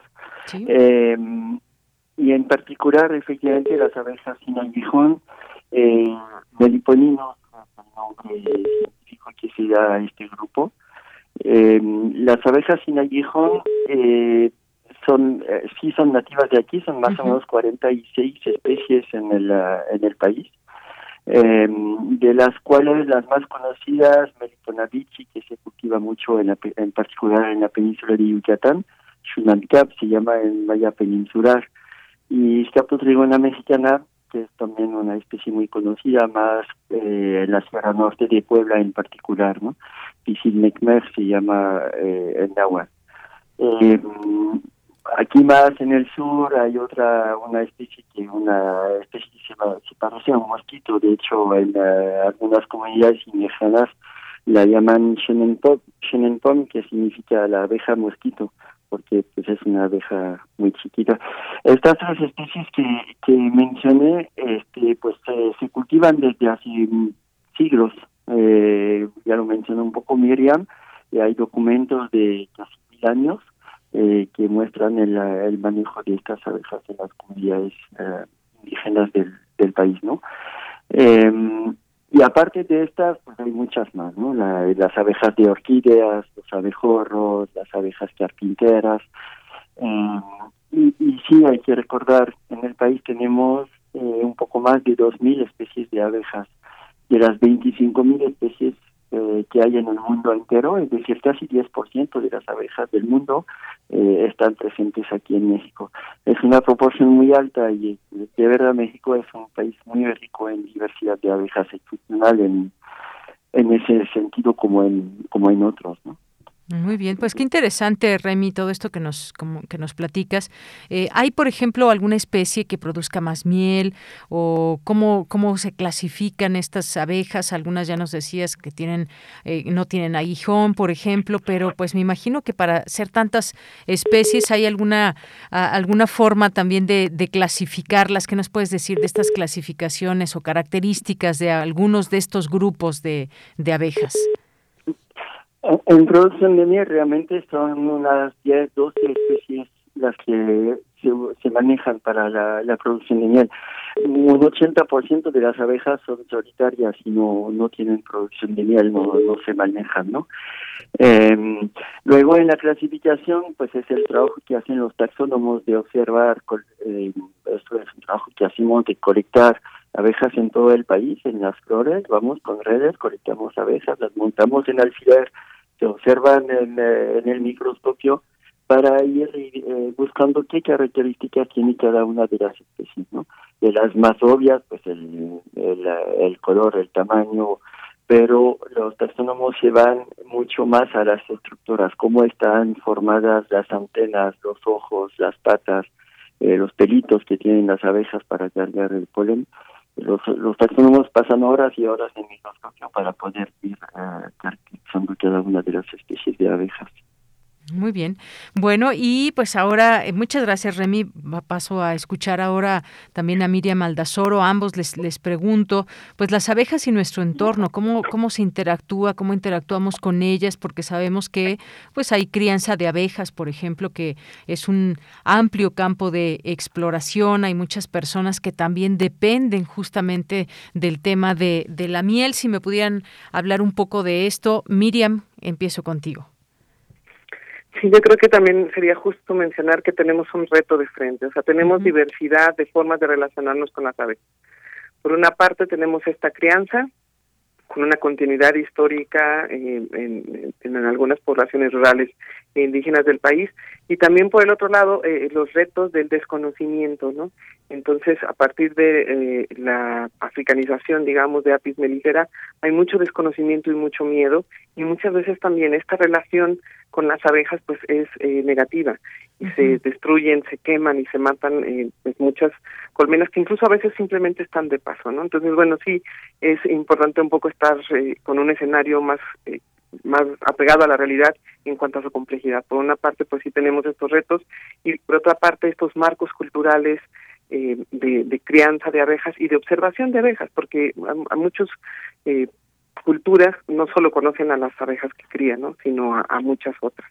Uh -huh. Entonces, eh, pues también por otra parte se tienen los retos eh, socioambientales, como es, es, la fragmentación del hábitat, eh, la, la, destrucción de las de donde ellas viven, de lo, donde ellas comen, ¿verdad? Uh -huh que, que nos implica eh, pues eh, que estén en peligro muchas de, de sus de sus poblaciones, ¿no? O de, o de algunas especies. Muy bien, pues sí, son temas muy amplios. Podríamos platicar aquí mucho tiempo sobre las abejas, pero el tiempo se nos va acabando y no quiero dejar de preguntarle esto último a, a Remy, de ser apicultor, ser político, para hablar también pues eh, de estos transgénicos, agroquímicos, la afectación directa e indirecta a las abejas. Así que con esto me gustaría que, que terminemos y eventualmente pues podríamos seguir hablando, pero el tiempo se, se va terminando.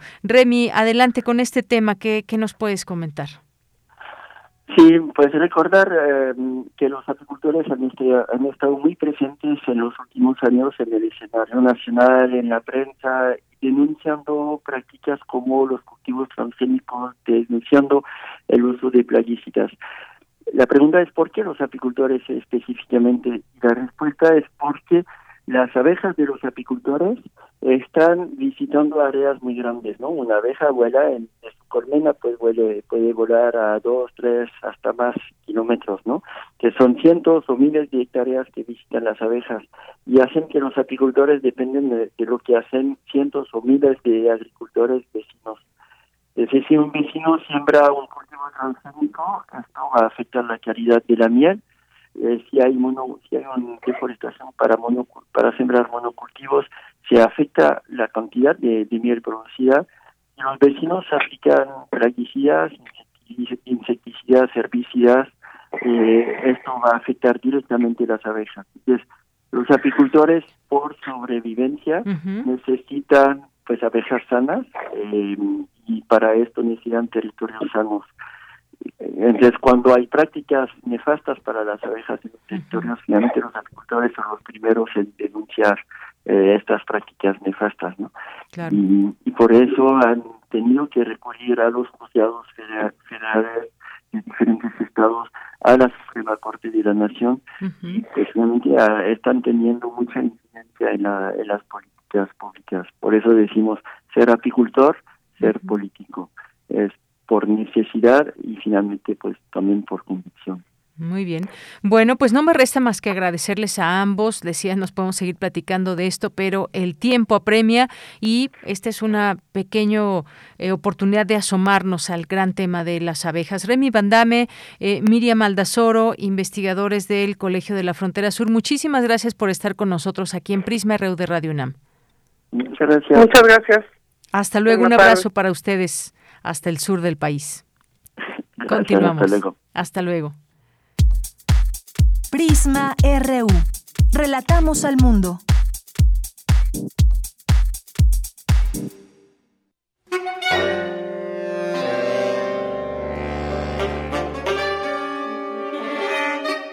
Buenas tardes, melómanos y melómanas de Prisma RU. Soy José Chosilguero, saxofonista español y estoy encantado de poder eh, dirigirme a todas vosotras y vosotros, especialmente para presentaros esta nueva programación del ciclo Sigma Orionis mañana jueves a sus 13 horas.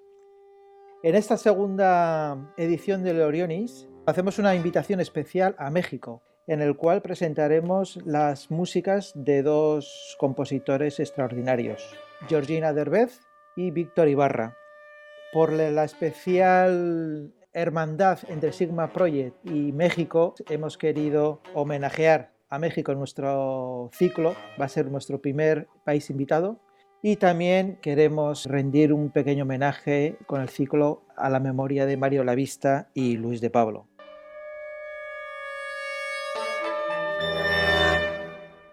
De Víctor Ibarra presentaremos mañana mismo su obra Gran ensayo sobre la negación, se hizo el estreno mundial en el Colegio Nacional, bajo expresa invitación de nuestro querido Mario Lavista.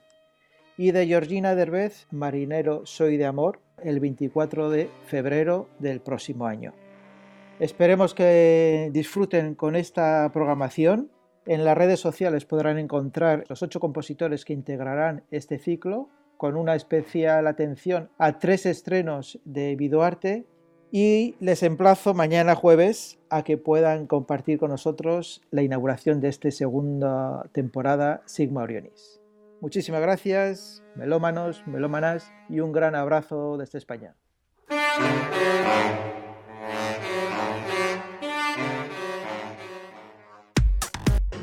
Prisma RU.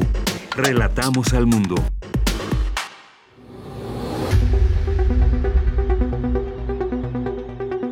Dulce Conciencia. Ciencia. En Prisma. Bueno, pues vámonos rápidamente con Dulce García, que ya está lista aquí con su sección de Dulce Conciencia. Dulce, adelante, muy buenas tardes. Claro que sí, Deyanira, muy buenas tardes aquí al auditorio. Y saludos al perrito. Aquí está Kira, es perrita. Perrita, saludos. Dispuesta también para el auditorio de Yanira. Mira, se conmemora el próximo 18 de diciembre el Día Internacional del Migrante y a propósito de esta fecha, pues vamos a platicar hoy sobre las nuevas realidades de la migración en México, los cambios, las continuidades. Yanira, este es el título de una reciente publicación del Instituto de Geografía y bueno, pues quisimos platicar un poco sobre este tema porque la movilidad humana también es objeto de estudio de las ciencias. Entonces, antes de pasar a esta charla, ¿qué te parece si escuchamos un poquito de información? Adelante.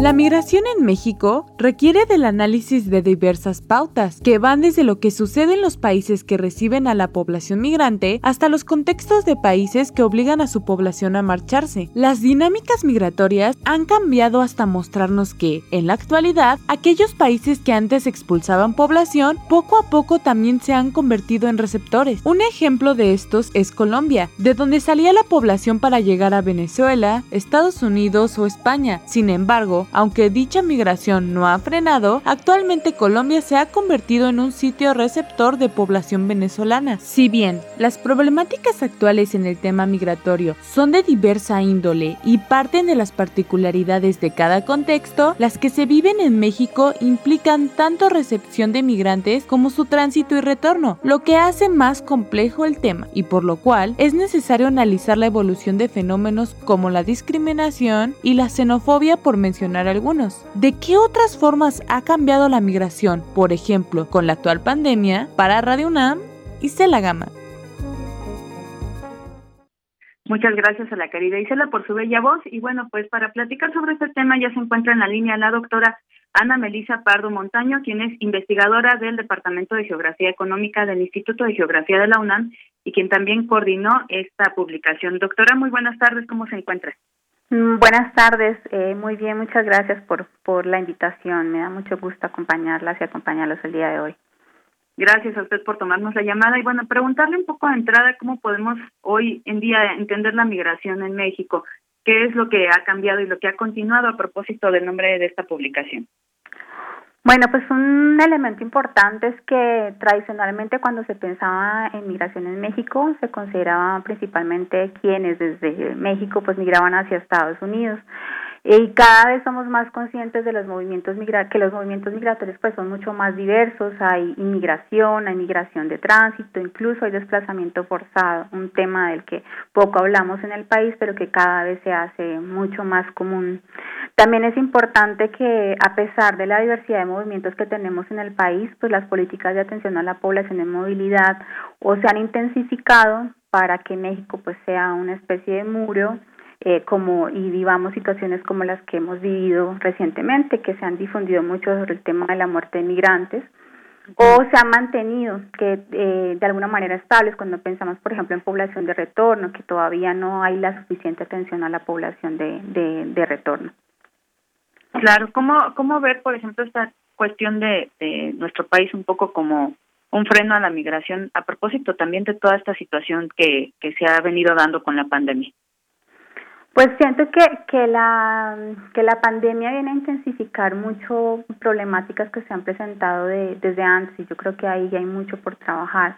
Que cuando pensamos en consecuencias de, de la pandemia, pues sí dependen en buena medida de, del nivel de exposición y de vulnerabilidad de la población y eso no tiene que ver solamente con cuestiones de salud, sino también con aspectos sociales. Un, un grupo vulnerable, por ejemplo, es las personas que están que pertenecen al mercado laboral informal, muchos han perdido un empleo y han tenido que buscar otras alternativas para solventar esto y uno de ellos es, es la, la migración. Y en cuanto a la llegada, por ejemplo, también de, de población al país, pues también se han tomado diversas medidas para, eh, pues, para minimizar el contagio, pero se ha excluido la población migrante. Y bueno, ese es un aspecto que, que, que hay que seguir eh, trabajando, el tema de respeto y garantía de derechos humanos, hay mucho ahí todavía por, por hacer. Claro, y que en, en algún momento inclusive podría obstaculizar que se vaya frenando la, la pandemia. Doctora, en ese sentido, preguntarle cuáles son algunos de los planteamientos más relevantes que podríamos encontrar en este libro o algunos datos que ustedes hayan encontrado. La intención del, del libro, que es un resultado de un proyecto eh, que intentaba combinar el tema de política migratoria en, México y, y, el, las transformaciones en el espacio, pues básicamente lo que buscábamos era como trabajar diversas temáticas que reflejaban los distintos movimientos de población que tenemos en México. Eh, en el caso de los que un poco, por ejemplo, trabajamos eh, la idea de las nacionalidades privilegiadas y con eso nos referimos a personas que ingresan al país como turistas o residentes que sin mayores problemas eh, pueden entrar y no son no son excluidos. Y hay otras nacionalidades que sí, por el hecho de pertenecer o haber nacido en algún país, pues tienen problemas para para entrar. Eh, también nos interesaba un poco mostrar las realidades de inclusión y exclusión que viven algunos colectivos, como es el caso de, venezolanos y cubanos en México, que por distintas circunstancias pues han, han buscado moverse a, diversos países en el que incluimos pues también eh, México. Y también eh, un poco eh, en cuanto a la migración eh, de población mexicana buscábamos reflejar problemáticas que sufren los mexicanos en, que viven en Estados Unidos como es el tema de acceso a salud o las dificultades que tienen al retornar. Eh, por ejemplo, en el caso de la mm, educación, que es eh, un, la falta de documentos, por ejemplo, les dificulta mucho centrar, eh, poder incorporarse al, a la educación formal o el idioma, que muchas veces para los jóvenes es un problema cuando intentan este, incorporarse a, a, a México. En, ah, bueno, otro, perdón, otro tema que nos parecía también muy, muy importante es el tema de desplazamiento interno forzado por violencia, que es un tipo de movilidad que poco se trabaja, al que tenemos muy pocos datos, pero que cada vez eh, pues son más casos de movimientos masivos y gota a gota. Sí, eh, los procesos de investigación para, para definir, por ejemplo, cada uno de estos temas o, o, por ejemplo, para tratar este último que nos comenta que, que no tiene tantos datos, Perdón, no te escuché muy bien. Sí, le, le preguntaba yo sobre los procesos de investigación que ustedes llevaron a cabo, si pudiera platicarnos un poquito, por ejemplo, para tratar temas como este último que nos comentaba, en donde no hay tantos datos.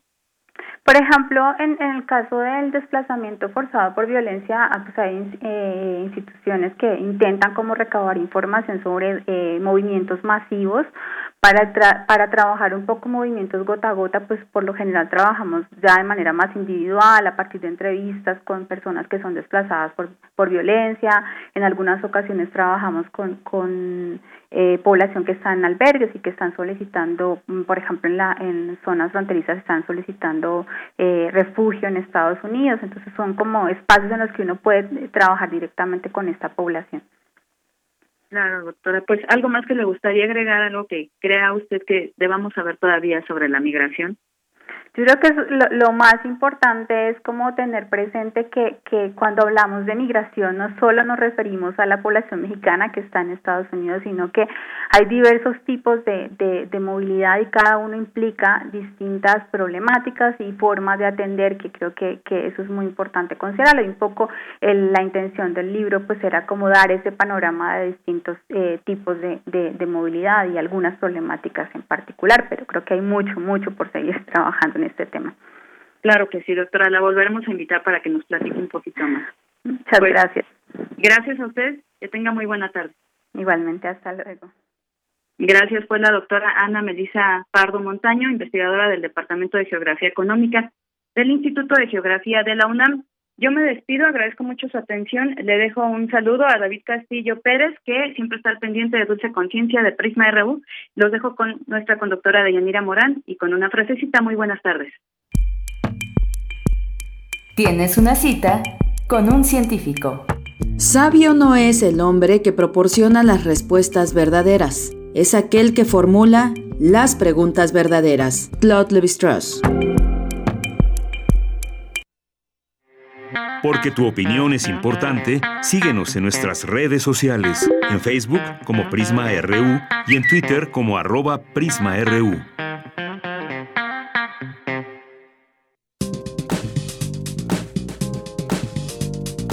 Cultura RU. Bueno, pues nos vamos rápidamente ahora a Cultura con Tamara Quiroz. ¿Qué tal, Tamara? Adelante, muy buenas tardes. Muy buenas tardes, Deyanira, qué gusto saludarte, saludar a las y los que nos acompañan después de esta dulce conciencia. Gracias por permitirnos entrar en sus espacios, ya sea que nos escuchen en sus casas, oficinas o en el transporte a través de las frecuencias de Radio UNAM y también en otras latitudes en Internet. Oigan, hoy tenemos información de tres obras de teatro. Como ustedes saben, en la Ciudad de México siempre hay un amplio abanico de posibilidades en cuanto a las artes escénicas y aprovechando que ya han tenido mayor aforo los teatros, nos dimos a la tarea de conversar con algunos creadores para brindarles a ustedes opciones eh, que están variadas y para todos los gustos.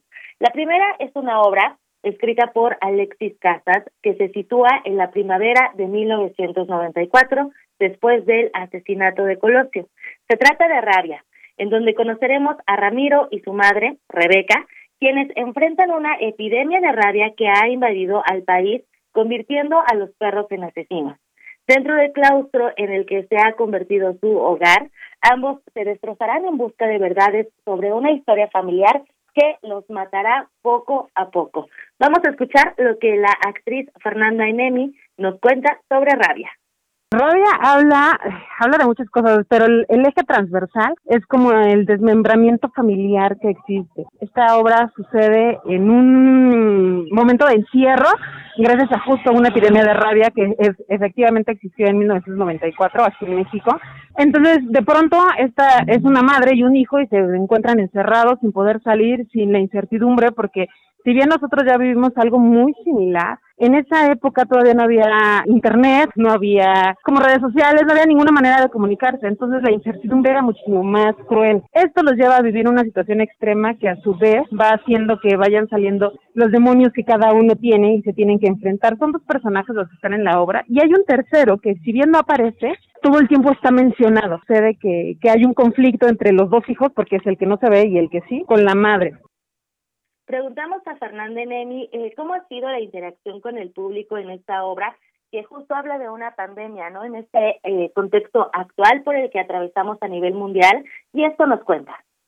Pues mira, la verdad es que el acercamiento con la gente ha sido bastante interesante. Considero que ya estábamos como muy deseosos de poder eh, regresar como a esta, a esta conexión que nos da con las otras personas. Entonces la gente ha estado como muy, muy ávida y muy sensible. Si bien como dices, vamos saliendo de una epidemia que nos hace como más este, empáticos con el tema de esta obra, sí creo que si esta, esta obra se escribió unos tres años antes de la epidemia que estamos viviendo. Incluso el dramaturgo que es Alexis Casas, él es de Toluca, la había montado y se tuvo que detener por la epidemia y me parece como una relación muy, muy fuerte que hace que la gente todavía vaya mucho más sensible se deje tocar y se deje vivir esta experiencia que nosotros le estamos proponiendo. Y la verdad es que si me preguntaras qué género es o cómo se desenvuelve, no me gusta como, como encasillarlo, si bien tenemos el tono definido, no el género como tal, pero la gente sale diciendo que es un terror psicológico muy fuerte, donde no saben hacia quién irse, si con uno de los personajes o si con el otro, porque de pronto los dos son víctimas, los dos son victimarios, y el tercero también es como, ¿qué, qué, qué pasa? E incluso los perros, que son los que están teniendo la rabia, nos, nos hace sentir también parte de ellos.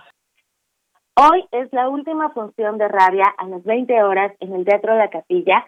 Si ustedes no pueden acudir al teatro, también tiene la opción de verse virtualmente Toda la información la encuentran en la página de teatro La Capilla. Otra obra también que está en cartelera es Visitando al señor Green. Esta obra se presenta en el Teatro Milán y José Ramón Berganza nos habla sobre la trama. La anécdota de, de, la obra es un chavo que después de casi atropellar a un señor, castigado por un juez, obligándolo a hacer como una especie de servicio social con el señor al que casi atropella, que consiste en ir a visitarlo una vez a la semana.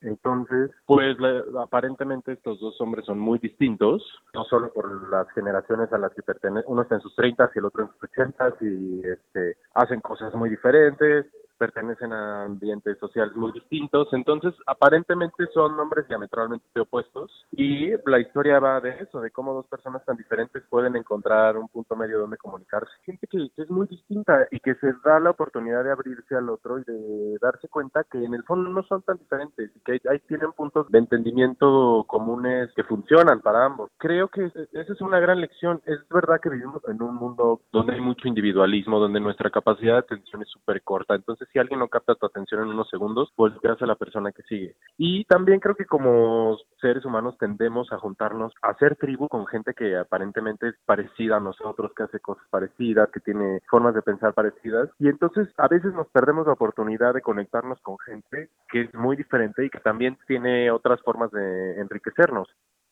En esta historia de amistad y sobre todo empatía, José Ramón Berganza comparte escenario con Alberto Lopnis los viernes a las 20 horas, sábados a las 18 y 20 horas y los domingos también hay doble función a las 17 y 19 horas en el Teatro Milán. Y bueno, ya para finalizar, entrando a las fechas de Sembrina y ya que y ya para ir cerrando la sección, una de las obras que forman parte de la cartelera no solo en la Ciudad de México, sino en varios puntos de la República Mexicana, pues estará de gira, es El Cuarto Rey Mago.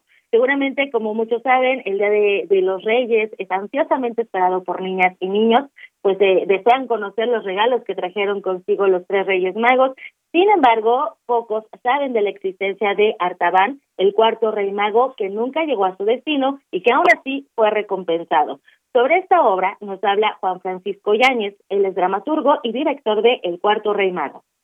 El Cuarto Rey Mago es la historia de, de Artaban. Artaban es el, el otro magí, el otro mago, que también ve la aparición de la estrella de, de Belén, como se le llama en esta época. Por supuesto que también sabe que se trata del anunciamiento de la llegada de Jesús a la tierra y se encamina a ofrendarlo.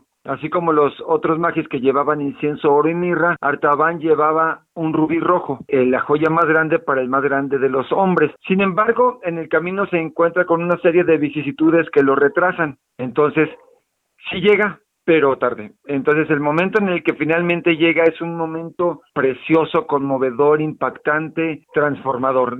Digamos, siempre he dicho que el momento en el que finalmente llega le cambia la vida a las personas. Si quieren conocer más sobre la historia de Artaban, este hombre de largas barbas, ojos nobles y profundos, el otro mágico es, la temporada es en la Ciudad de México hasta el 8 de enero. Las funciones son los sábados a las 18 horas. El 25 de diciembre y el 1 de enero hay dos funciones. La primera es a las 4 de la tarde y la segunda a las 6 de la tarde. Hoy se estarán presentando en Querétaro en el Teatro del IN también estarán el 21 de diciembre en Zacatecas, 22 de diciembre en Aguascalientes, para llegar el 26 a Toluca, después a Mazatlán el 28 de diciembre, a Durango el 29, el 30 cierran el mes en Tepic y también el 5 de enero estarán en León para después irse a Guadalajara el 6 de enero y en San Luis Potosí finalizarán su temporada el 9 de enero. Así que les dejamos estas tres opciones teatrales para que pues vayan apuntando en la agenda y mañana regreso con más información. Deyanira, regreso contigo. Muchas gracias, gracias Tamara.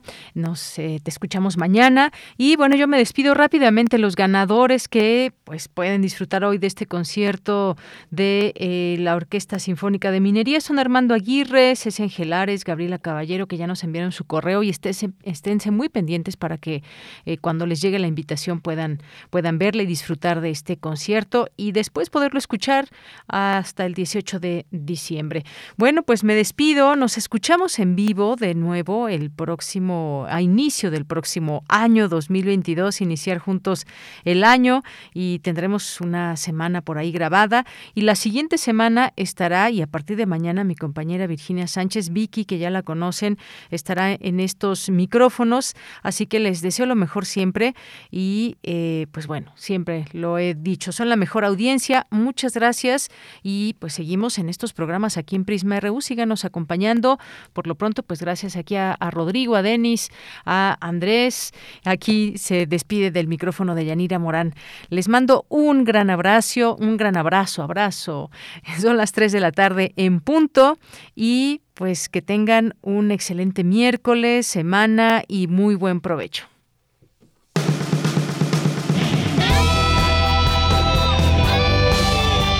Prisma RU. Relatamos al mundo.